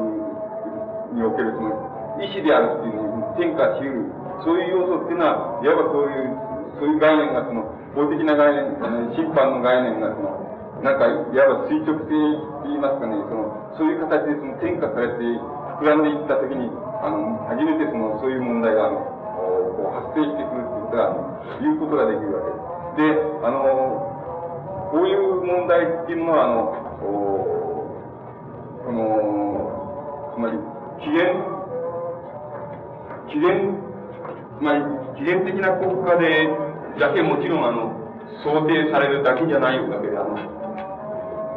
つまり共同幻想性としての国家の本質っていうものと、それから、本質っていうのが一体どういう構造を持つかっていうような問題、そういう問題っていうのは、あの、いわば経済、社会的な、あの、範疇で言えるその発展っていうようなものと、必ずしも同時しない、しないし、また、あの、必ずしも同じような、いわばなんて言いますか、その連続的な発展の仕方をしないっていうこと。で、一つの、あのー、社会におけるその、共同幻想性っていうものは、その、どういうふうにして、例えば、その、それ以前におけるその、共同幻想性っていう段階における共同幻想性が、どういうふうにして転化するかっていうような問題になったときに、初めて、あの、法っていうものが、あの、つまり権力として、いわば、その垂直性を持つようになる。つまり、えー、こう、まあ、空間的な審判であっても、それは垂直性を持つ、つまり、権力審判の問題だ、権力に対する審判の問題だっていう、あの転化されていくかっていう問題が、こう、出てくるわけで。で、あの、その、つまり日本の、あの、国家っていうものにおける、その、なんて言いますか、あの、共同幻想っていうものの最初のあり方が、どうなってるか。それから、その、そこにおけるその、法の最初の、その、お形態であるその、お罪と罰の、あの、関係は、まあ、二つ、余つ罪っていうのは国罪と大事に分かされているわけですけども、そういう分かされ方の元にあったのが、ああるのは何、どういうことなのかっていうのは、そういう問題について、例えば、あの現在でもその決してあの、確定したその、なんか、その、なんていうんですか、確定した説があり、それで、えー、絶対的に確かだっていう説があの存在するわけではありません。それで、その存在する、なぜ存在していないかっていうと、まあ、いろいろなその、その実証的なデータのいうようなこともあるわけですけれども、もう一つは、あのわからない、つまり、あの、国家の起源じゃなくて、あの種族っていうのがわからないわけです。種族っていうのの起源がわからない。そういうようなことが、つまり分かるためにはデータが不足しているっていうの、あのそういう問題があるわけです。それからもう一つ問題は非常にあの重要なことなんですけども、つまり、あの今日のお話でもそういうことだけ分かられば、そういうことだけ答えられればいいっていうのはぐらいなもんですけども、つまり、あの国家っていうもののあの、なんか、あの、本質的な発展段階っていうものは考えていった場合に、考えていく場合に、あの、そこにおけるその、なんて言いますか、うん、明瞭な、なんて言いますか、理論的な把握がないっていうことつまり、あの、原理がわからない。あの、よくわからないつまり、だから、あの要するに実証的なデータっていうのも必要。そして、だって原理的に言って、その実証的なデータなしにも、あの、こういうことがではないか。つまり、こういうはずなんだっていうのは、そういう、その原理的な把握っていうものが、国家についてはなされていないっていうこと。つまり、あの、あの存在しない。それだから、あの、つまり、共前段階における共同幻想性っていうものから、最初の法律部族社会におけるその共同幻想性っていうものが、どう導き出されるかっていうような問題が、大体、そのもちろん実証的にもあまり確定しないし、もちろん原理的にもよくわからないっていう問題が、あの、とにかく付きまとってるわけです。これは別に、あの、紀元国家の問題だけではなくて、もちろん、えー、の、近日本の近代国家っていうのは、つまり、えー、近代人口制っていうような問題についても、あの、問題の理解についても言えるわけで、もし我々が、私たちがその、なんていうんですか、その、旧講座派的な、あの、あの、こう、天皇制理解の、その、旧労働派的な、あの、こう、天下の、天皇制理解にも、あの、こう、やはり同意できない部分がある。そういう問題がひとたび出てきた時には、やはりどうしてもこういうことが問題になるわけ。だから、例えば、明明治新聞っていうようなものをやる場合、考え、明治新聞とは何なんだっていうようなことを、どういうあの革命の成就であり、また、えー、挫折であったかっていうのは、そういうような問題を考える場合にも、ややあの、一方ではどうしても例えば、うん、前段階、例えば、学部、高等生から初版における、高等の関係というのはどうなっていけ、それが例えば明治の統一国家っていうのは、統一近代国家っていうようなものにおいて、その法的な表現がどういうふうにあの転化しているってるのかっていうのは、そういうことを非常に具体的に、あの、あの具体的にあの、その攻めていかないと、あの、なんか、もともとの革命、えイメージ心っていうものの生活が本当に、まあ、わからないんだっていうことなんです。それで、そういう問題っていうのは、いずれもとして、あの、えー、まあ、こう、なんか僕らが言ってる限りの、各藩の法ね、つまり官法みたいな、あの、交換されて、えー、まあ、私たちがその金を出す、金さえあれば、あの、それを読むことができるっていうのは、読み調べることができるっていうのは、その交換され出したのは3年前ですから、あの、まだ、いわばあの、幻想性としての国家っていうものは、どういうふうに、あの、あの、明治維新だ、明治維新で、どういうふうに展開したのか、何が革命だったのか、そういう問題についての幻想性としての、つまり、国家本質としての理解っていうのは、いまだにそのなされていないっていうことが言えます。それで、あの、これは、あの、現在の問題で、つまり戦後の問題でも、やはり同じことになっていくわけで、あの、そういう、あの、問題意識っていうのが、非常に具体的な形で出てくる、ね、あの、達成されていくというようなことは、今後に待たなければならないと。いうのは、言えると思います。それは、起源の問題でもそうなんだって、もう原則的に問題が、あの、つまり、現実的にどうなっていくかって、どうなるのかっていう問題が深めないと同時に、その、必要的にどうなるのかっていうなってるのかっていうような問題が深めないっていう場合、ところで、あの、うん、国家の問題っていうようなものが、論議されて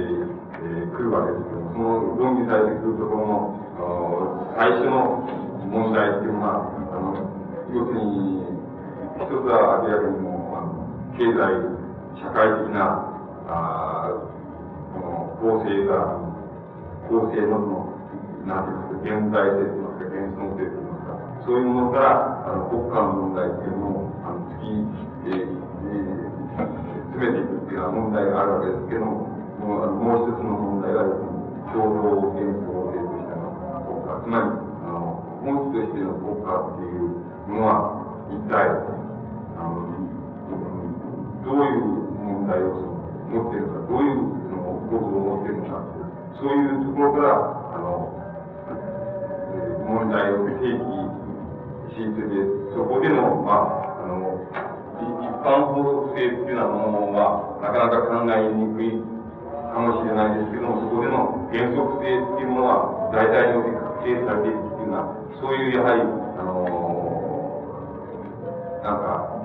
理論的な、把握態度っていうもの実証的データがないような、例えば、非常に深い、まり古代以前の、の国家なんていうのは、そういうような場合には、そういう原理的なあ考え方の確人物の確率っていうのは、もまた非常にあの重要な問題になってくるんじゃないかというふうにあの考えられます。で、あの、このように考えられる共同原則っていうのは、つまり、法なら法っていうような形で、あの、つまり、初めて具体化の糸口を見出すわけで、あの、その具体化の糸口っていうものは、起源に遡っていけば、我々の知りうのは、まあ、たかだか数千年っていうところでないわけですけども、あの、その数千年の中で、その、うん、大体、えー、原則的にその、確立されている問題っていうのは、確立されできるだろうっていう問題が、あの、まあ、あの、今日お話ししたように、つまり、あの、同性やの国家っていうのは家族っていうものを、家族っていうものを通過して、あの、結晶していくわけです。つまり、通過して結晶していくわけですけども、その、あの、まあ、家族理解っていうものの中に、最新の問題が出てくるわけです。家族家族理解の問題で、最初の、最初に明瞭な、その、なんか、原則性といいますか、原理性といいますか、そういうものが、あの、提出されなければ、やはり、それは国家、あ起源の問題でも、また、それから、あ国家学説の問題でも、やはり、依然として言われる、言われる、の、我々の、曖曖昧なところで、その、あの、経済、社会構成式の、それからそのと、それから人間の、その、生み出すの関連世界っていうものの、共同性の問題っていうものと、曖昧な世代、あの、理想であの、つけ、折衷するっていうような形でしか、国家論っていうようなものが展開されていかないんじゃないかというか、その、つまり考え方の最初の、まあ、糸口って言いますか、糸口っていうのは、あの、ある、ある程度は、あの、言えるわけです。その、ある程度は言えるはずだっていうような問題を、まあ、あ今日、お話ししてみたわけです。えー、あの、うん、大体においてその、あの、まあ、こういう、あの、まり起源の問題があっていうのは、ね、その、みんな、その、もし原則性っていうものって言いますか、原理性って言いますか、そういうものがよく把握されていないと、あの、見て、見てたような嘘でなことになってきちゃうわけです。だから、あの、見てきた、どうせ誰も見た、見てきたのはいないわけですけど、あの、見てきたような嘘を言っていうような、あの、ことを、その、免れる、その、唯一、唯唯一って言いますか、あの、方法っていうのは、つまり、極めて実証的なデータっていうのが、取り揃えられる、その、あの、段階が来る。それからもう一つは、非常に、あの、なんていうか、原則的なって言いますか、原理的な意味で、その、あの、正当な、あの、把握が、幻想性に対する把握っていうのがなされるっていうあの、そういうことが重要なことなんじゃないかというふうに考えます。で、そういう問題っていうのは、つまり、うん、古代法、あるいは古代社会史の、あの、学者たちの、あの、論議の中には、見つけ出すことができないので、だからね、もう、なんて言いますか、あの、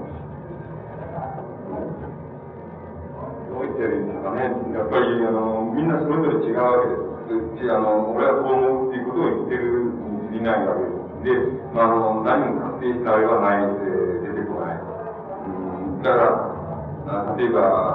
まあ、最近で言えば、最後、の、のぶなさんの、個人の世界っていう、まあ、なんか、柳新書に出てますけど、あの、やっぱり、読んでて、僕らが納得できるっていう、えい。うような、一箇所ぐらい。しかない。で、で、あとみんなは納得できない。ってい。うことなで。それは同じことだって僕が今日喋ったことについ。ても言えるかもしれません。つまり、あの、それは納得できない。とい。うふうにあの言えるかもしれません。だけど、あの、うん、つまり、だから、相互にその、まあ、見てきてるあの、そう言ってる、言うってい。うのは問題ですけど、どうしても免れない。そして、しかし、あの、あの、その中でも、あの、それを、なんて言い。ます、嘘じゃな、嘘じゃないはずだっていうふうに、あの、それを救済する方法っていうのは、やはり、どうしても今の段階では、なん。かそういうことに対する原則的な、あるいは原理的な、あの、論理、あるいは理論っていうものがはっきり、あのされなければならないことがあるわけ。その問題がはっきりされるならば、あの確かにそれは一つのなん。ていうん。ですか、あの、なん。ていうん。ですか、仮説だと言われても、実証のデータが取らない限り仕方ないですけども、やはり、しかし、あの、原理的に、あの、納得しうる仮説だっていうのは問題として、その、存在しうるんじゃないかと思います。大体それは、あの確人確用の説だと、全く、その、それぞれ、まあ、やはい、それで都合のいいところがありますが、それを都合のいいところでその、印象をで語りながら、都合のいいように理解されていくというのは、例えば、単に国家の起源じゃなくて、具体的に、あの、主的に日本国家の起源とか起源っていうのを、ある普遍性を捉えようとする。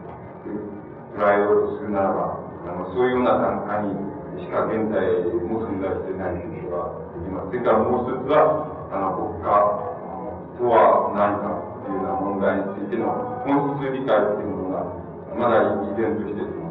2回の、えー、段階にあるというようなことが言えると思います。そういう問題っていうのは、僕らの問題意識では、それは共同幻想性についての考察ということになるわけですけど、あの、僕なんかが去年ここへ参りましたら、あの、考え方が、考え方が、その、進められて、なかなかその、思い通りうまく浮かばないわけですけど、進められた、あの、ところは、どういうところかっていうのことを、今日、あの、お話ししていたわけです。で、あの、何せ問題が、もう一面、一面の際ですし、えー、まあ、あの、あまり、あの、喋るのも上手ではありませんから、あのうまく伝えられたかどうかはもう疑問ですけど、あの、ただもう、要するに、共同幻想性っていうのは、ね、本質としての国家の問題は、あ本質としての、あの、うん、国家の構造っていうのを解明していく場合には、やはりそこに一つ原理的な、あるいは原則的な、把握の仕方が必要だっていう、そういう問題が、まあ、伝えられると、まあ、いいんじゃないかというふうに、考えた。まあ、あの、一応これで終わらせていただきますから、過去、なんか、討論が、あると思うんですから、その時にお話したい。今日終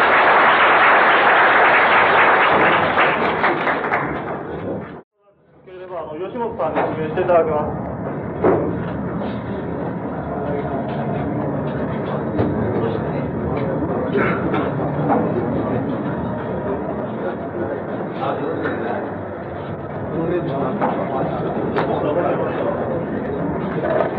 そしたら、ただいまから再開いたします。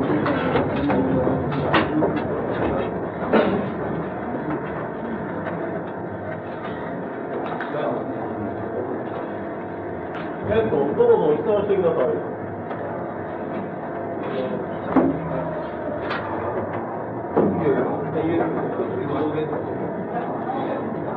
あ、本当にやってる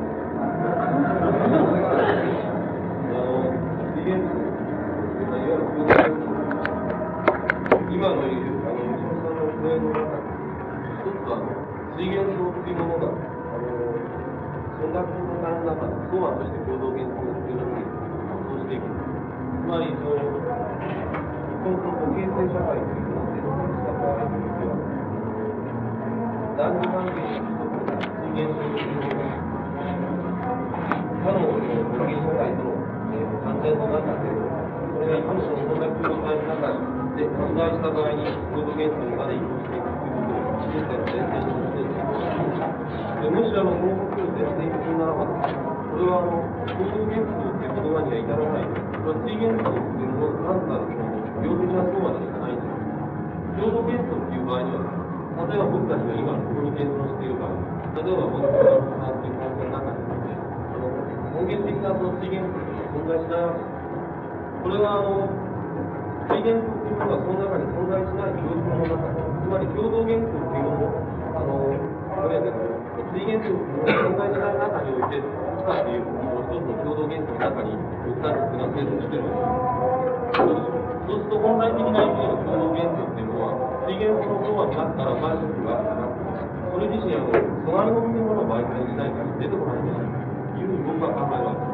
それがあの、一つはですね、そのマルクスがその資本の中で、まずその第一章でその可変式をあの抽出してくる。いわゆるあの、そのっていうのは、あの、個々の個体っていうもの、主体性を持った個体っていうもの、あの、交換っていうものを媒体にすることそれは交換のプロセスの中から一つのその、阻害っていうものが生まれてくる。それはあの、阻害っていうものが、個々のその自動性っていうものを全くその発達されて、一般性っていうものを生みることによって、って阻害っていう現象が生まれているそれはあの国家の中においても同じものである国家っていうものはあの一般者として一般用として抽出されることによって初めてその共同幻想というものを向こうにまで高められるからなそうしますとその単なるその水元素っていうものが相和として共同幻想に移行するんじゃなくてその水元素っていうものが、えー、経済社会構成っていうものを前提にすることによって、この経済社会構成の中での、あの、言うならその実践っていうものが、資本論の中で展開された、いわゆる交換っていうものと、と同じ位相で語られて、結局そのものが、えー、っと、そういうその人間の中の交流過程から、その、えー、共同幻想っていうものが逆に備えされてくると。いうそういうような形で僕は、これでしかあの共同幻想っていうのは生まれてこないと思うんです。ですから、そこはその水元素っていうものが果たして相和として共同幻想になるかっていうところを、あのもう少しやって説明していただきたいと思います。ちょっと説明があったいやいや、よくわかります。あのね、えー、水元素っていうものの層は、つまり、えーえー、家族経済の相和、相和が、あの、相和つまり、そういうものの集、まあ、あの、家族集団の集合ですけど、それが、あの、共同幻想に、えー、なるわけではないわけです。つまり、なるっていうわけではないわけです。だから、つまり、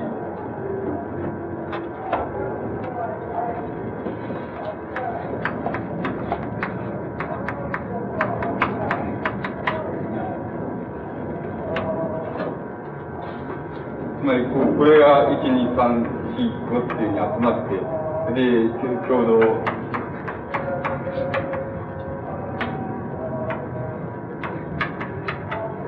共同幻想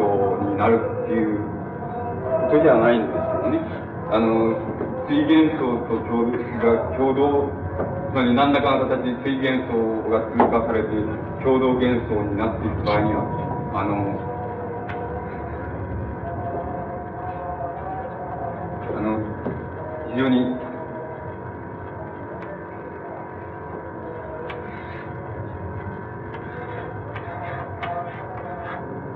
個の家族っていうものをそ,、まあ、それぞれに否定しているその幻想性っていうものが、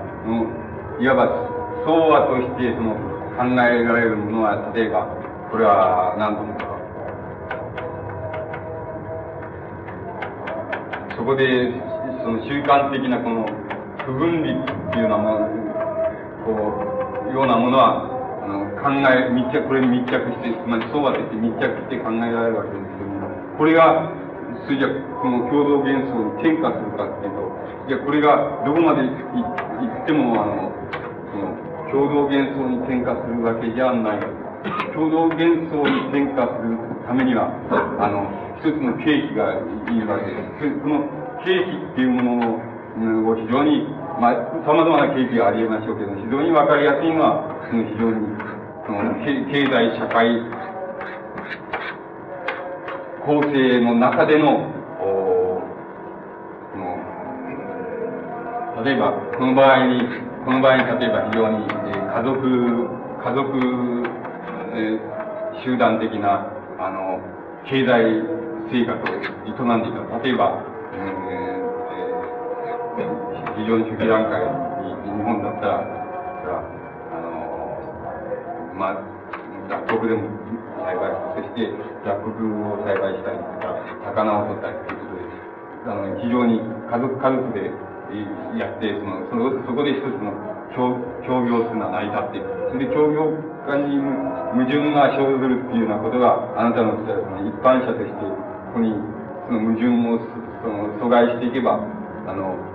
それは共同幻想の一つの形に、あの、えー、なっていきます。しかし、あの、水元層っていうものを相和していく、あの、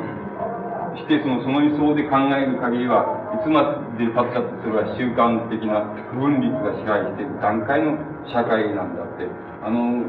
そうじゃなくて一つの、あの、共同幻想っていうようなものが、あの、ある水準で想定されるためには、あの、それは水元素と異なれる位相に、あの、飛び移っていかなければならない。つまり阻害されていかなければならない。その阻害の要因というのは、あなたのおっしゃるように、経済社会構成の中に、あの、その大きな原因がある、あるというふうに考えてよろしいと思うんですけど、あの、これが、これの相和が共同幻想になるということではないですね。それから、あの、もう一つは、あの、あなたのおっしゃるその、個々、個々の、この、個々の成因っていうことなんですけども、その、ある共同幻想のもとに個々の成因っていうことになるわけです。この個々の成因になるやつも、あのー、なかなか、あの、めんどくさいんで、この個々の成因っていうのは、範疇として、えー、考えた場合にそれは、あのー、つまり、経、経済社会的範疇としての個々の成因言ったり、厳密に言えばですよ。性的範疇としての個々の性って言ってみたい。だから、幻想的範疇としての個々の性っていうふうに言ってみたり、厳密に言えばそういうふうに言わないきゃならないと思う。だから、あの、例えば幻想性としての個々の性っていうやつは、その共同幻想性に対して、あの、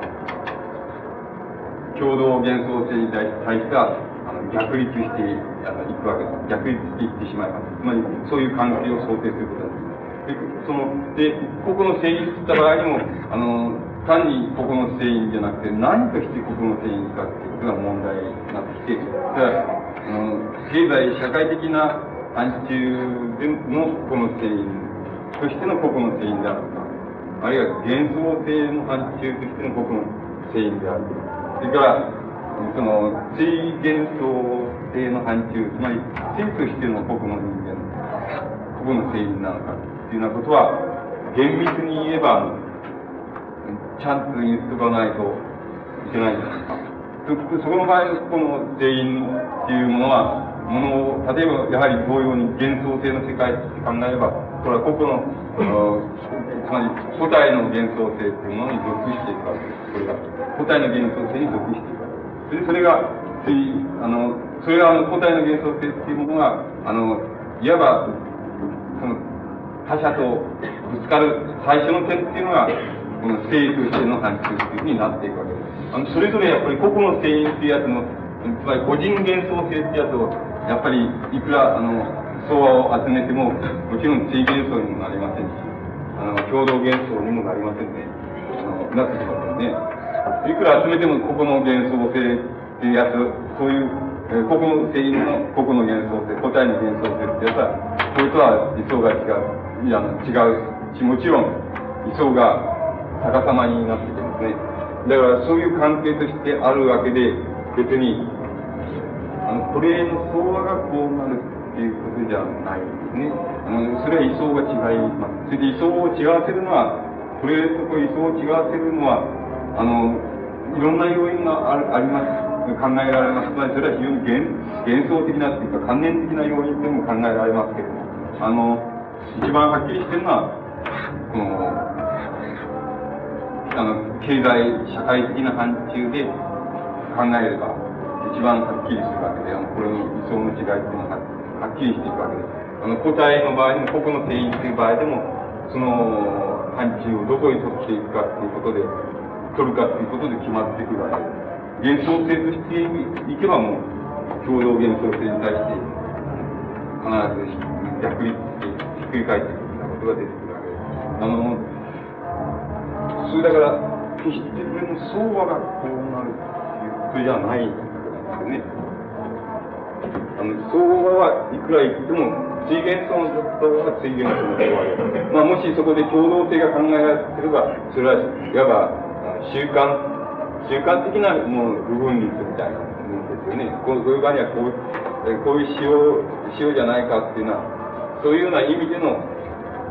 相和しか共同性が考えられない。あの、共同幻想性っていうようなものが考えられるためには、あの、ここの、こっち幻想の相和っていうのと違う理想で考えなきゃいけないと思いますね。だから、決してそこのとこは、こっちであの、混同しているわけではないんですけどね、ここの、あの、あれが、共同幻想性になるわけでもないし、また、非幻想性っていうのが、あの、そのまま共同幻想性に、あの、相和でもって移行するっていうようなことでもないわけです。それから、うん、このね、えー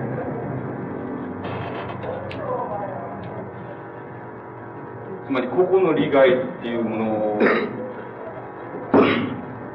まり個々の利害っていうものをあの非常に、えー、つまり個々の利害っていうものを非常に、えー、個々の性因がその、なんて言いますか、非常にその特殊に追求しようとする、こう、し始めて。つまりそういうふうに、あの特殊なここの利害っていうものは、あの、非常に個々のものとして取り込むという取り組み方が多くなる、つまり取り組み方を極めていけば、あの、あなたのおっしゃるその一般的な、えー、利害、つまり一般的な利害としての、ああの、つまり、共同利害っていうようなものが、抽出されてくるとね、あるいは阻害されてくる。あの、こう、そういうような関係に、あの、あの、いわば利害関係って言いますかね、経済社会的な話で考える、いわゆるその利害関係っていうもののあの、個々と共同性っていうの関係っていうのはそういうふうになりますななるわけですし、それから幻想性としても、あの、五体の幻想性っていうのは、ひっくり返っていかないと共同幻想性。関係づけられないことがありますね。つまり、そこのところを、あの、僕のもの、僕は要するに言ってることは問題意識っていうのは、そういうことをはっきりしないと解けないことが出てくるっていうことを言うわけですね。つまり、あの、なんて言いますか、あの、個々の性、個々の性員とか個々の人間っていうような場合に、その個々の人間っていうと、それはどういう範疇で言ってるのかっていうことを明瞭にしないといけない。それから、家族っていうような場合でも、その、家族っていうものの、あの、これは、この、やっぱり経済社会的な範疇での家族っていうのは想定できるわけですけど、そういうものと、それから、そういう家族、家族形態っていうものがね、こういわば必然的にそう、あの、こう、生み出す観念なんですけども、その観念としての水元素っていうものを明瞭に想定しないと、そこは、なかなかあの解けないっていう問題が出てくると。だからそこのところを、あの、はっきりさせないといけないっていうのが、あの、問題意識なわけですだから、決してこの、それが同じ、あの、つまり、えー、相和っていうようなもので、あの、個人の相和が共同性で、それから、えー、家族の相和が、あ初期の共同体であって、っていうようなことを、あの、言わない、言っているのではなくて、あの、それは水元素っていうものの関係と、あの、共同元、水元素と共同元素っていうものの関係である。水元素っていうものが、共同元素っていうものに、あの、転化する場合には必ず、あの、水元素にふさわしい、つまり水元素としてその特殊に、あの、こう、保持されるべきものを保持して、それから、あの、それ以外のものは、あの、共同幻想性っていうものに、大体フォーカスされていくっていうこと。逆に言えば、次の段階の共同幻想性っていうのは、その前段階におけるその、水元素に固有なものを、あるいは固有なもの、あるいはそれに付着、あの、付随しうるものを、あの、付随したままに残しておいて自らが、あの、次の共同性っていうものに、転化していくっていうのは。あの、そういうことが、あの、問題だと思うんですよね。だから、その、連続とか、あの、相和っていうことで、あの、個人が共同性になったり、家族が共同性になったりするものが決してない。で、その決してないっていうことをはっきりさせるためには、その、いわば、その自然的な、自然としての範疇、人間の自然としての範疇っていうのは必ずえー、あの、観念的な、幻想的な範疇っていうのは必ず阻害していくものだ、生み出していくものだっていうことなんですよね。生み出していくものだっていう問題意識っていうものが明瞭に必要である。そうじゃなければ、あの、非常に曖昧な思想で、あの、例えば、共同利害とか、その、個々の利害とか曖昧曖昧な思想で、その利害、つまり経済社会的な、あ範疇っていうものを曖昧な思想であの、取り込むことになって、それは社会的に必要だったからこうなんだ。社会的に必要だったから、え集集団が組まれてるんだっていうような、そんな、そういうようなあの、言い方に、なってしまうね。それは、あの、非常に曖昧なわけであります。つまり、社会的に必要だから、あの、国国の人間ってやった、共同性を作るのであるかっったら、あの、必ずしもそうでないですよね。それからその社会的必要っていうような言い方っていうのは、極めて曖昧に動こうとしていて、あの、そういうやつを、あの、社会的な必要性ってやつは、どういう理想で、あの、問題の中に入れ込んでいったらば、僕の人間の問題が共同性の問題に転化していくかという、あのそういうことをはっきりさせないといけない。はっきり捕まえていかなくちゃいけないっていうのが、僕の問題意識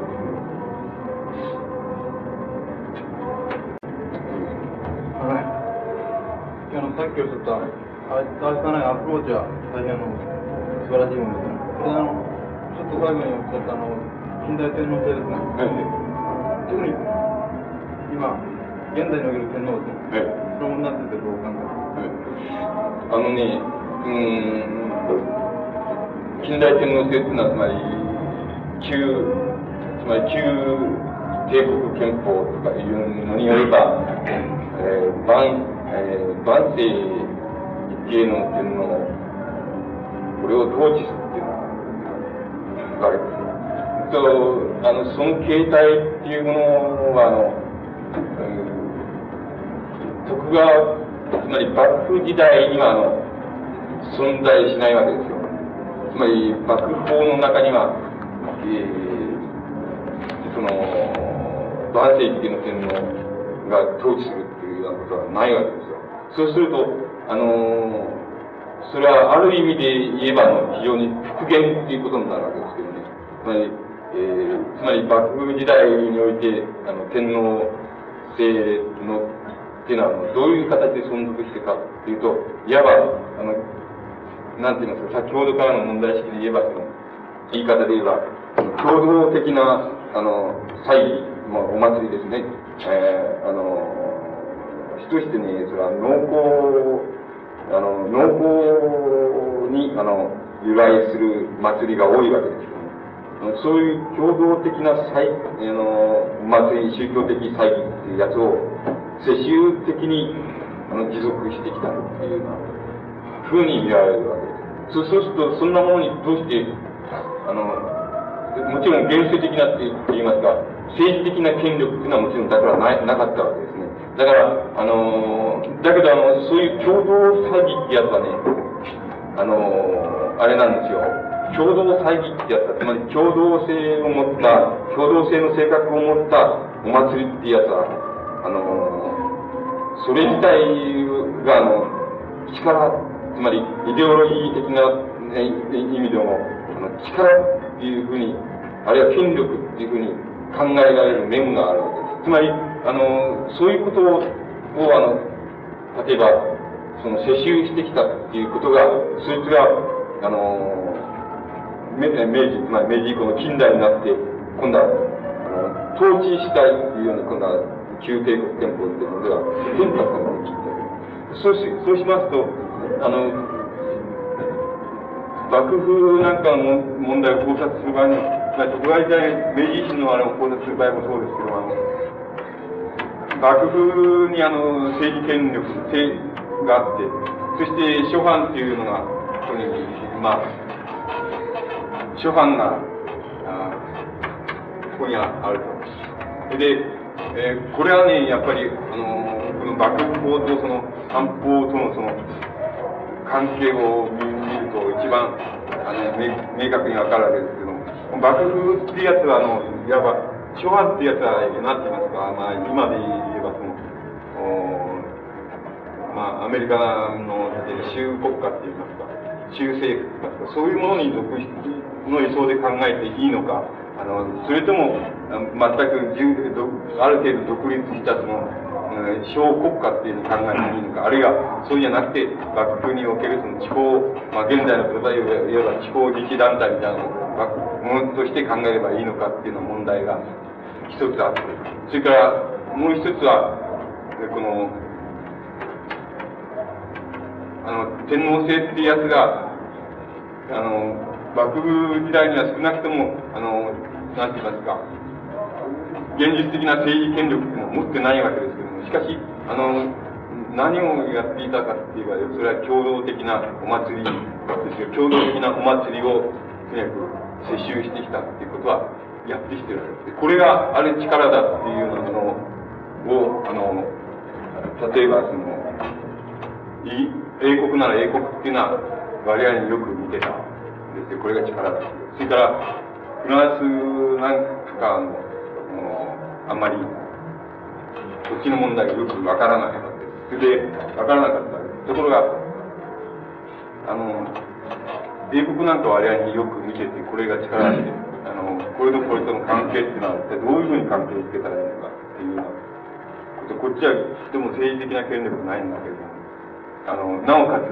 なん何らかの力があるように見える。その力があるように見えるっていうものの本質は、これは、あの、世襲的な共同再現の首相ということに、もう依存すると思います。共同的なその、祭り、宗教とかお祭りってやつは、あの、非常に力になる、力として発揮、機能しうるわけです。もし、それが非常に、何て言いますか、その、えー、あの、その、洗練され、そしてかつその、凝縮されているっていうのは、そういうもんとしてその、共同的な大義が、あの、首相しているとすれば、その首相者っていうのは、ある力を持っている。つまりそれは、あの、決して現世的な政治的なあの権力ではありませんが、そういう規定力でなくても、しかし、あの、力を持っている。確かに。そういう問題から、要するに明治では、こう明治になってから、こう万世一世の天皇が統治するという形で、割合に、あの、先ほどから言いました、その非常に古い形ですよ。つまり、えー、大体その、統一国家っていうのが出来上がって、もう非常に当初、当初の形なんですけど、そういう形がある意味では非常に復元されて、明治に入ってきたっていうことが言います。で、今は、今の憲法では、うん、天皇は国民、え、国民統合の象徴だというふうになっていると思います。国民統合の象徴っていうのは何かっていうと、これはあの、その象徴っていうことの解釈の問題になってます。象徴っていう言葉は非常に曖昧な概念ですが、あの、今、全然その、例えば、あの、なんて言いますか、この、天皇制なんていうのは、何のその現世的な、例えば政治権力を持っても持っていないと。で、要するに象徴的なと、統合の象徴である、象徴だっていうことなんですけど、この象徴なるっていうやつは、あの、解釈の遺憾によっては、あの、うんと拡大できるものを持ってますね。で、あの、それを拡張解釈すれば、相当な拡張をできると。あの、いう面も、あの、あると思います。つまり、そういうふうな意味では、まだその、今でも力を持ってると思います。しかし、今例えばそれが政治権力を持っているわけじゃないから、あの、それは、あの、もし日本の、例えば資本主義社会がぶっ倒れたら、同じ、一緒にぶっ倒れたろうというふうに思います。あの、しかし、あの、イデオロギー的には、ゼロかっていうとそうじゃないですね。ゼロじゃなくて、なんかその、そいつはまたその象徴の解釈に、あの、よるわけですが、あたかも自衛、自衛力の解釈を、その、どんどん拡大していけばね、あの、相当大きなところに拡大できるっていうのと同じ意味で、象徴だって、あの、拡大して解釈していけばどんどん大きくなっていく。そういう面もあると思いますよ。あの、だけど別にそれが、あの、あの、指したるあの現在の段階、つまり戦後の段階で、確かに力を発揮するっていう、あの、現実的に発揮するっていうふうには、ちょっと考えられないと思いますけど、しかし象徴であるっていう意味では、象徴という言葉で、包括される、まあ、意味は非常に多様ですから、あの、そういう意味では、あのなんか、力みたいな、うん、無形のものがあるんじゃないかと。あの僕もね、確かにある思うんですね。ええ、あの平日のちょっと前ね、イータイロが安全の大学をしましたね。あの時にあの、なぜやったかというと、要するに、その、学の分かったのはね、江戸幕府以外にもうその力があったいうですね。あの、食事をもらおうと思ったんです。それはあの、くれなかったんですよね、公明党は。その時に向こうは、きり幕府は、唯一の権力ではないを知ったんですよね。あここであの驚くべきなのは、天皇の持ってるね、国民全体に。あの誤解をもちろん含めてね、持ってるその潜在的な力なんですよね、シンボリックな。そのシンボル言われましても、そのシンボルの含む悪魔的な力に関してね、今だってどんどん問題あの、問題はあるだろう思うしね、僕の興味持ってるビジョン異教なんかっていうのは、要するに、その天皇がね、人間天にあった。あの時から日本人のあの精神の武道家はね、起こってしまったんですから。だから、無論その三島のあれをそのまま消復するんじゃなしに、ああいう考え自体も大変あの面白いんではないかと思う。ん。ですね。これ、その裏付けに関しては、ベネディクトなんかの本なんか読んですけど、読んである恩義ですな。ええ。恩義のね、それはあの人間相関では確かに絶対化されないんです。よね。ところが、法恩いうものが人間でなしに、荒人神としてのね、天皇に移ってくる場合、そこにおいては絶対的なものがあってね、言われるに言えば、そういったあの個人間の本の中にも含まれるね、人間と人間との付き合いの中に含まれるエゴイズムもね、そしてそれがやがてはその単なる生体非人格化されたところのね、生体性、そして国家の持つエゴイズムですね、そのアンチとして、その天皇を法恩の対象として、日本人国民全体の持ってくる場合、どうか言うんですね。そうすることによって、そのさっき言った、すべて人間であるが家の罪悪ですね。それをそのアンチとして、その国家のね、どうしてもアンチとして、天天皇制をね、考えていくわけですね。それは確かに面白いもんですね。そのあたりに関しては、どう思いますあのね、えー、あの、あなたの、いや、その、フィリター都合さんですかあ、三島です。あ、三島由紀子の、あの、三島。あの、フィリター都合っていう、やっぱ法律学者の方ですけど、あの、えー、法的な面からの権能性って問題について、うん、あの、本を書いてるんですけど、つまりあの、うん、つまりそそうそなんていうか、その、僕らの、えーその、一種のその現在みたいなものに、その、あの、僕の考えでは、その、大体、その、その、天皇が何でその、あれかっていう場合に、それは共同的なお祭りの世襲者の人そういうことなんです。その共同的なお祭りじゃないか。それは農法、質として農法的な、あの、お祭りなんです。でその農法的な、あの、おお祭りっていうものは、あの、それがその世襲されていくっていうことで、あの、どうしてその、それが力であるのか。それは僕の考えではその、あの、まあ、天皇制っていうのはそうなんだと思うんですけど、農耕社会稲作のあれ、その、がなされて以降の問題なんですけど、その、そのつまり共同的な祭儀、お祭りってやつは、あるいは宗教ってやつは、あの、そいつがその非常に、あの、凝縮された形になっていきますとね、つまり、あの、共同的なね、規範、規範っていうものと、なんか、壁一重っていうか、紙一重、そこまで僕は行くもんだと思うんですよ。で、そいつが、あの、ちょっと、あの、えー、そいつはもう、まあ、少なくとも戦争中までは、恐ろしい力を発揮してきたしたわけで。で、あの僕の考えではそういうことでね、その、メカニズムが分かっている、あの、祭儀、お祭りっていうのはね、一つしかないんですよ、今、今までのところは、ね、メカメカニズムが非常によく分かっている。それは、あの、こう、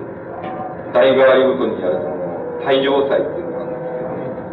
その、その退場祭のメカニズムだけは、大体分かってるわけですよね。何なんだこれは。何、何を意味してるのか分かってるわけですけど、それ以外のものってのは、ちょっと資料、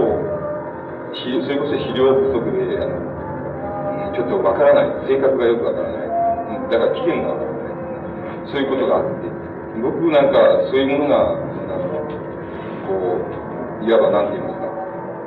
一つの科学的っていうか、えー、その、追求の対象になってきて、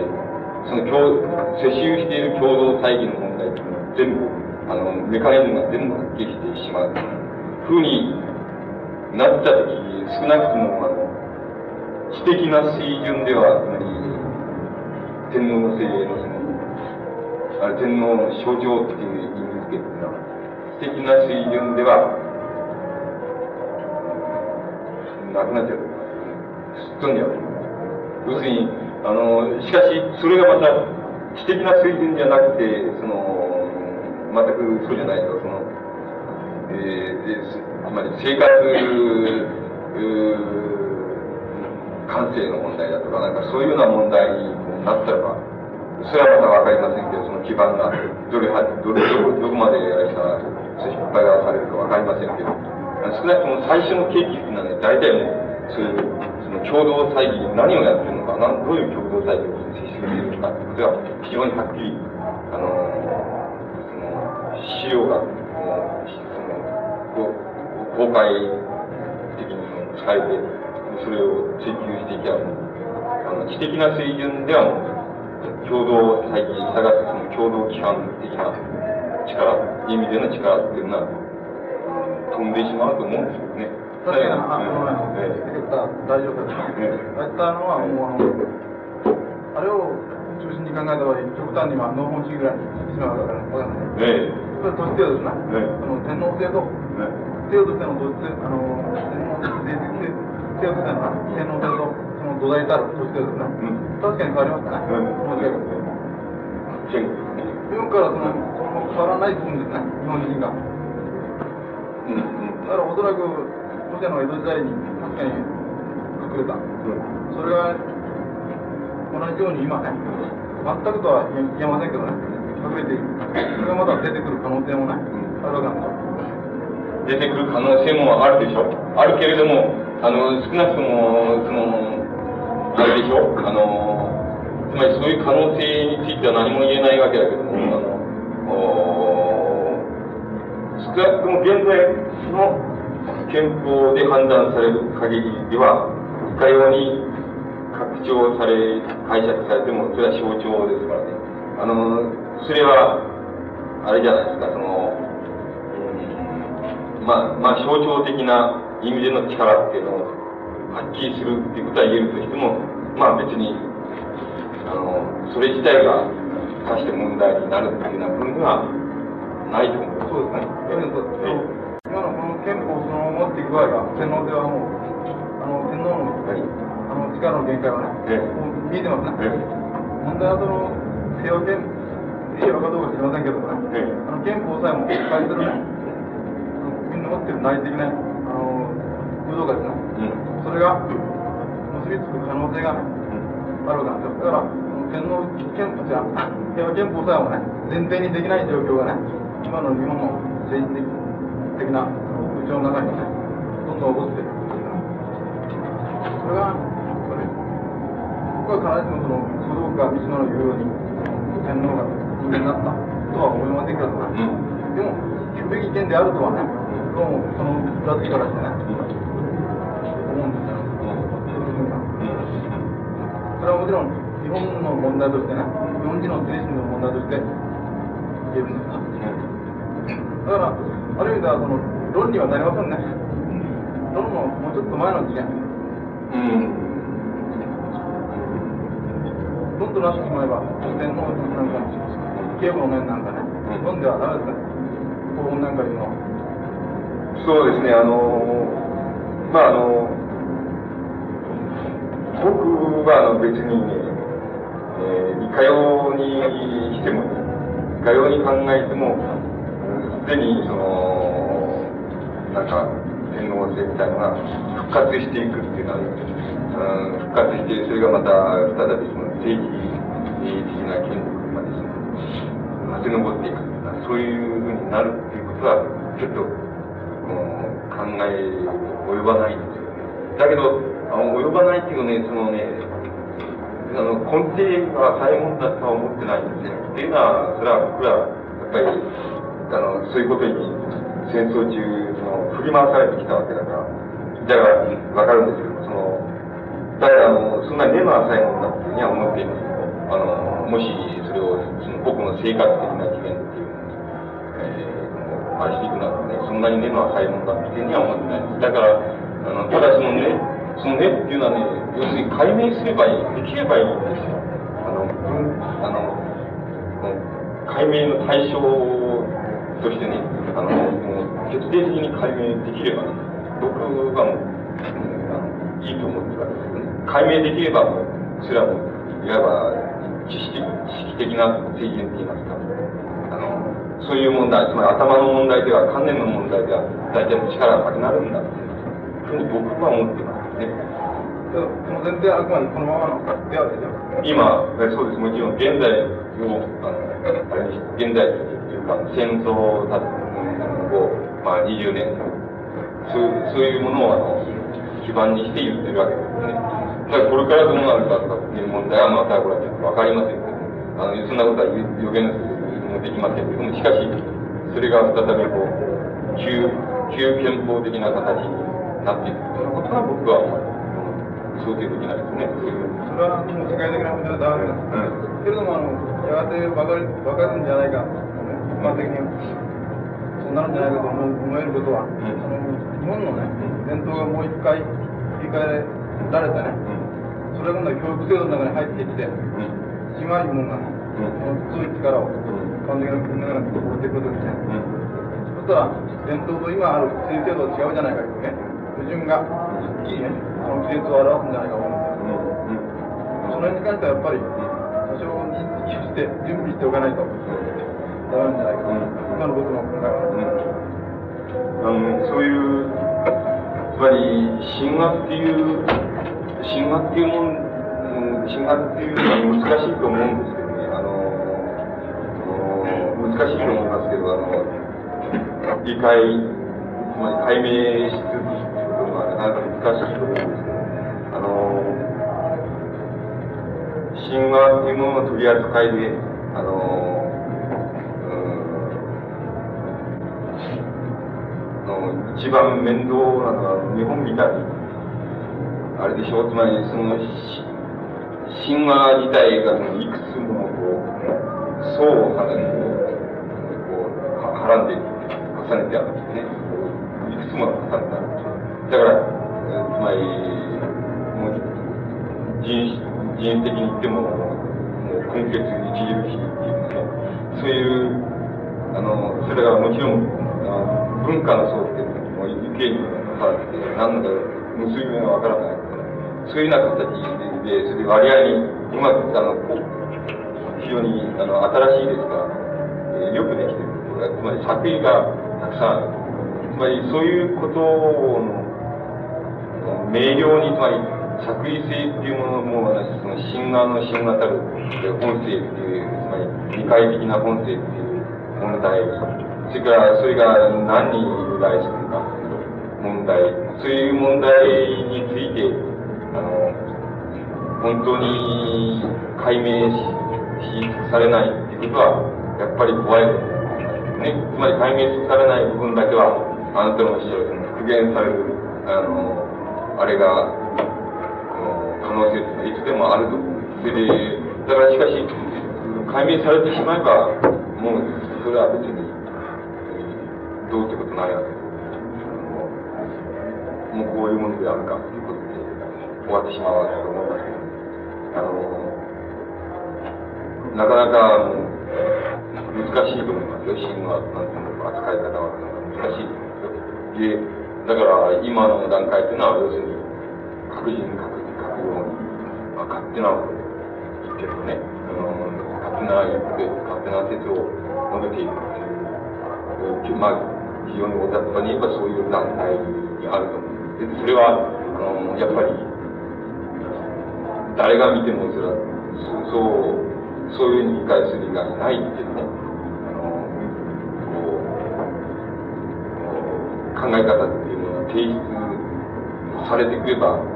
問題はおのずからこう解決しちゃうわけだと思うんですけど、まあ今の段階は決してそうじゃないので。だから各人各説で、どんな人も読んでも、でどんな人もそういう、あの、あの古代史の本を読んでも、古代法の本を読んでも、あの、どうして納得しない。あるいは、あの、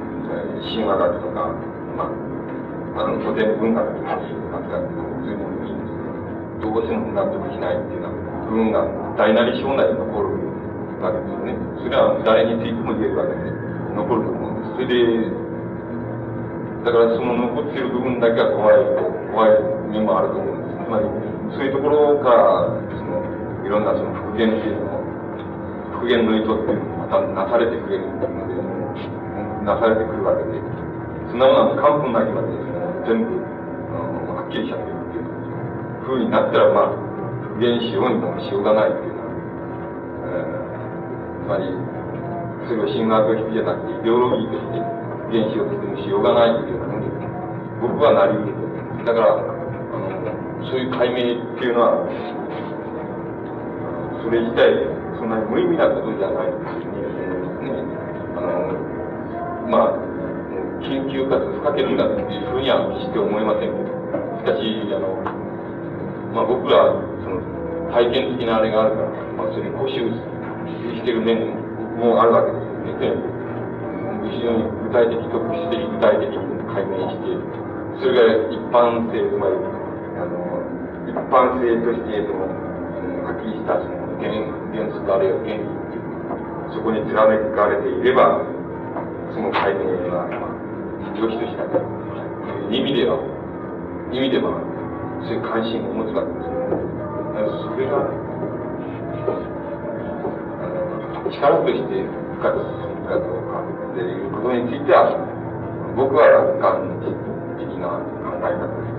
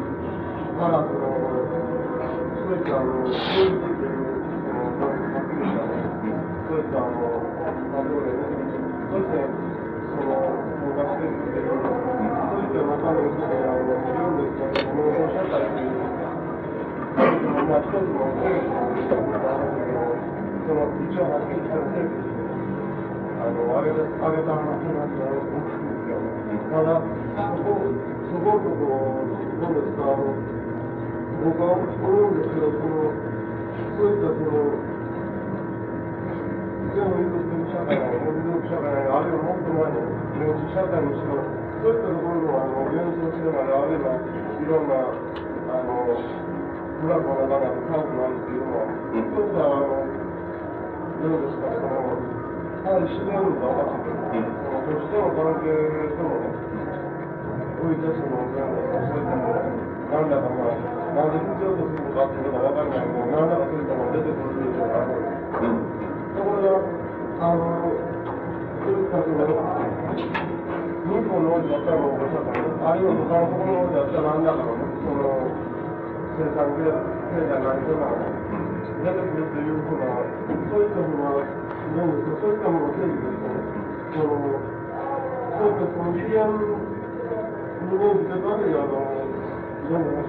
8日までですね、もう戦いに慣れて皆さんやるというものだと、それは一つはその人間同士のというか、社会的なね、その抑圧関係のカップルとそういった幻想自体を、そういったものとしても表してならないので、直接にその自然と、自然ともその、余暇して現れてこないから、そういうのが一つのの僕らの社会の中のプうグラムという部分に言えると思うわけです。それは一つの全部そこれる人もいるだろう。そのいろんな、例えばその天皇制の問題なんかでも出てきたら、この日本ののその小説的な観点、絶対にも基準がないとか、西洋のと前その考えがあるとか、そういっいろんなことが、あの、あなたの考えだけど、そういうの今回、今回はその考えが違いと言ったことも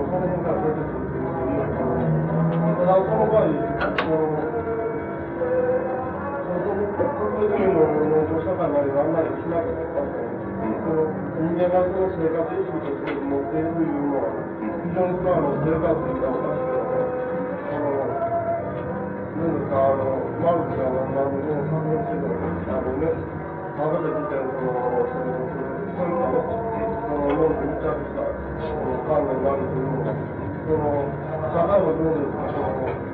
生産体制とかもっとあれをはっきりしたら、その、労働配置が直接的な、その、生産体制ができておりますので、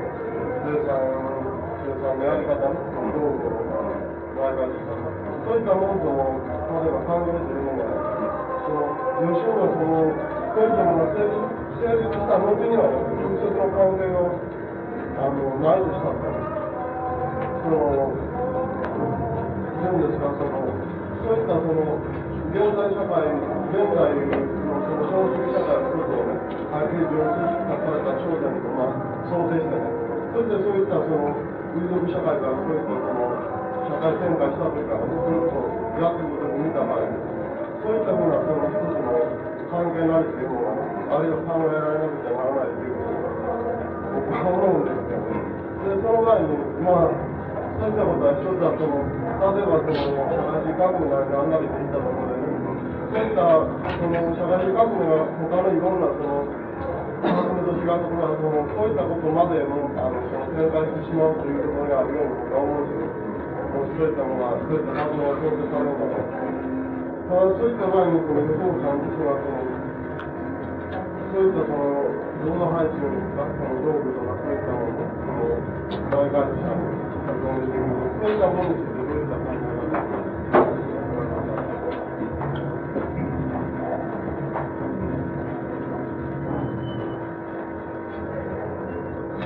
結局その、要点的なことは、ねあのね、結局ね、その、直接的にね、その、元素としての国家とね、それとその、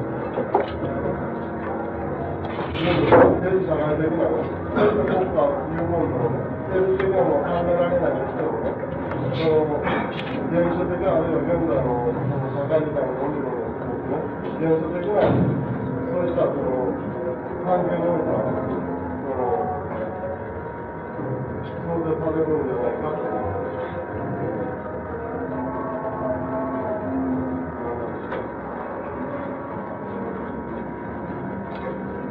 想定されるわけです。あの、想定されるっていうことははっきりできるわけですし、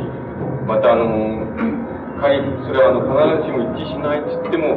じゃ一致しない構造はどうなってるかっていうことは解明できるわけですね。それは具体的にやればすぐに、あの、できると思いますね。まあ、すぐにっていうのは、あの、簡単にっていう意味じゃなくて、やれば大変ですけれども、しかしやる。こう、こうすればできるっていう原則は非常に簡単だと思います。あの、そういうことは、あの、えー一番、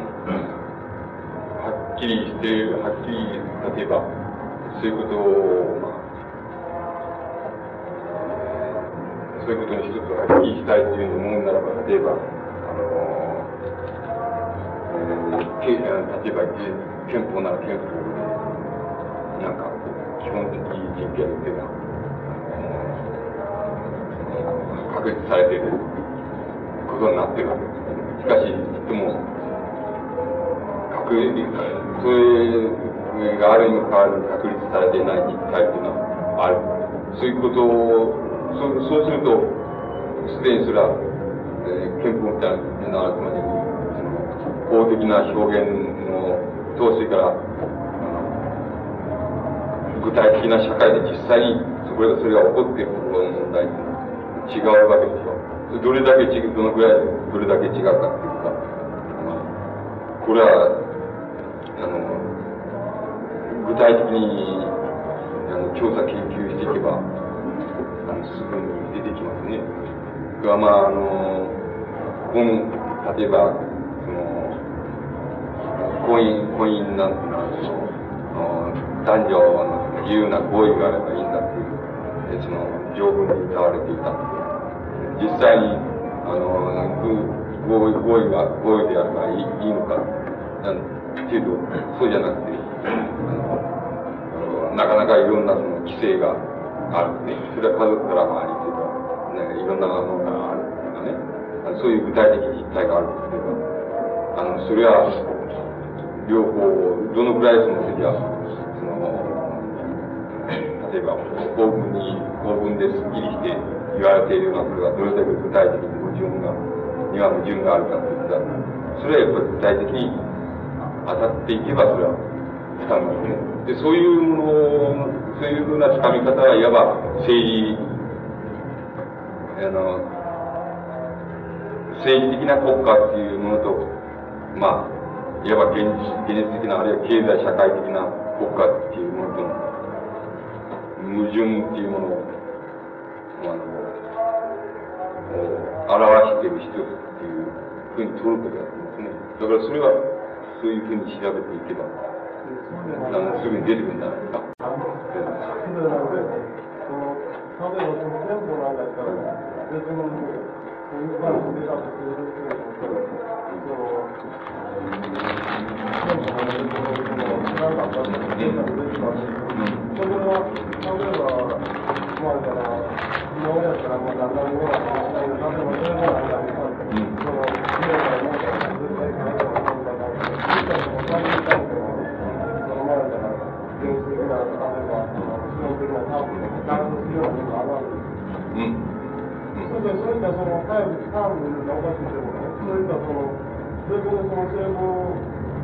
例えばその、ういう、だから、今、だんだんような話だけど、例えば、それがなんか、ら持ったら、絶対買えないものだから、実際その、最近関係は、その前から、原始的な、例えば、基本的なタープでガラスするようなものがあるわけです。うん。そういったその、そういった、あの、ものだから、解散だと、その人はまあ生活できるわけですけども、うんうんその、その、だけども、そういったその、そういったものを権利として、そうやってある意思のそういった今言いますよね、矛盾のある、その、気が向かうものを、例えば日本の憲法なので、憲法のできてるとか、そういったその、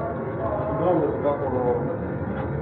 僕らは一応その、原則としてその生活する前には証明せんなあかん、そういったその、社会的な労働原則というもの、それとその、ずっとその人間が直接的にね、その自然とその関わってきたね、そういった時代というものに想像できる、そういったところは、その安倍首相のその、天下がれる、そういうことがいくわけですよ、政府があるっていうのは。そういったその経費のこでその、すべて何もそうだよね、あれ以上のその、どうですか、その、社会のその、人間が生活していくために、生活してくれるために、その、労働するということ、その労働の仕方ですよ。そういった、あの、ポイントは、その、本当にその、そのあの、そういったものを最も原始的な、んですか、現代に含むね、そういったものを、その、人類にどういうふうに考える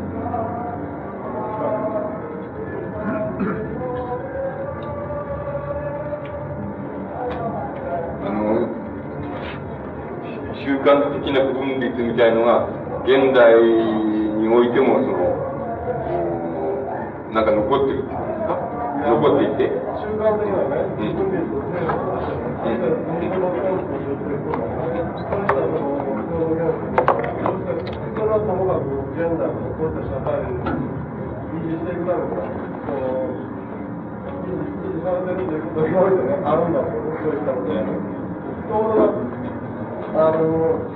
そういったその、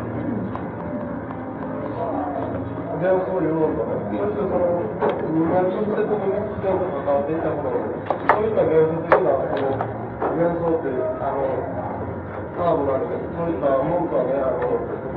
社会に維持していくためには、その、維持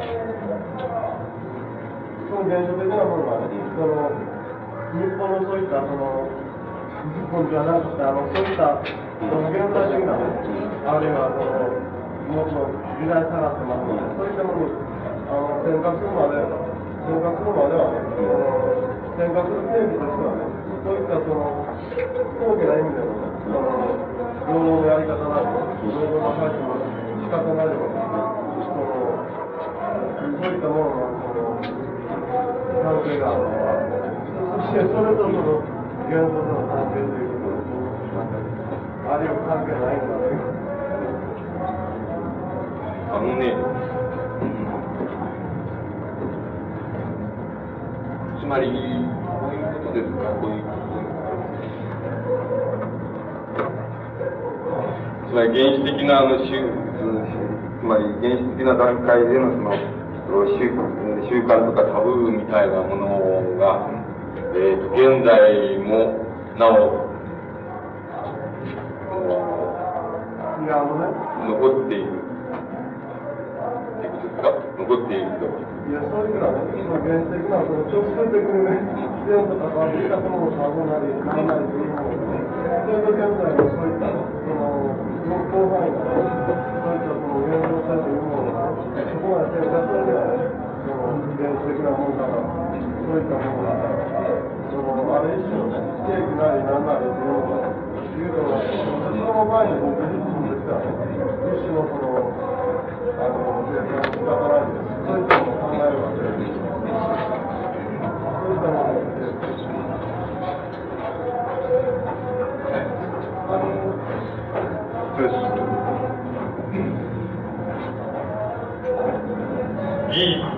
つまり技術のあれですか？技術の発達っていうことでそういうものが潰れて、あの、なくなっちゃう。ものなのか、それとも何かの常識で残っているものなのか。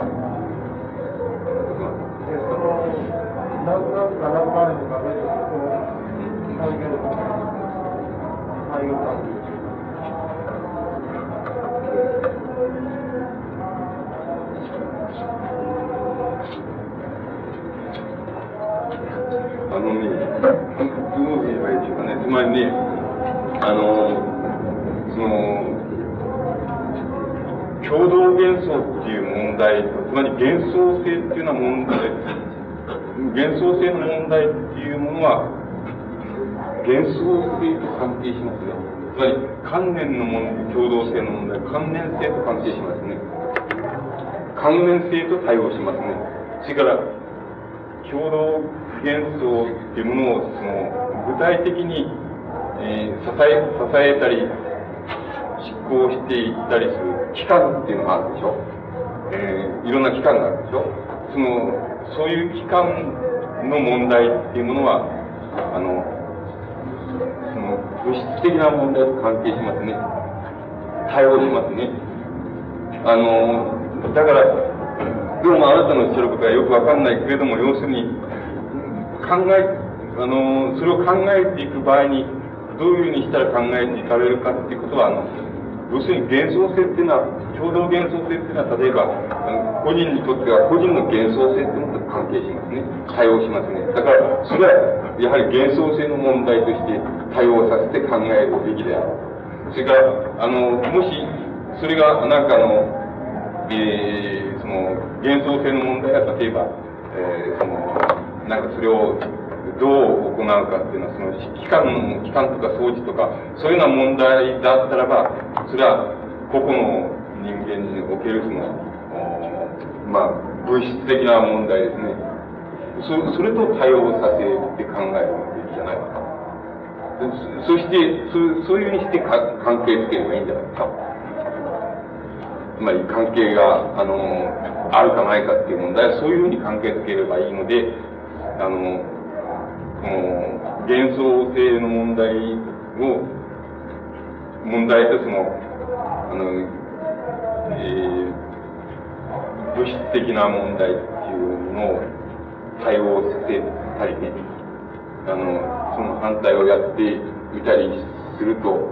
あの、う、うまく解けないそうじゃないですか。だから、それはあの、えー、えー、幻想性の問題は幻想性の問題と対応させて考えていけばいいんじゃないか、糸口が出てくるんじゃないか。あの、吉野さんが、うん、あまりにくいうん、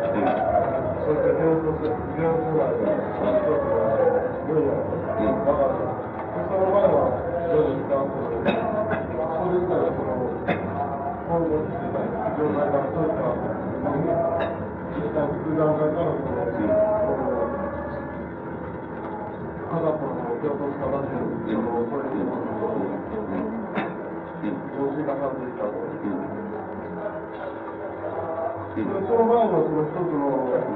垂直類関係というんですか、こう両関係関係なわけです、人間なんで。それでそのコントロールしていた状態っていう場合は、その思ってその人間対人間っていう、その関係の中から生まれている人間そのものを、すごくその直接的にね、その自然というものと、その人間というものと、あの、どうですか、営むからね。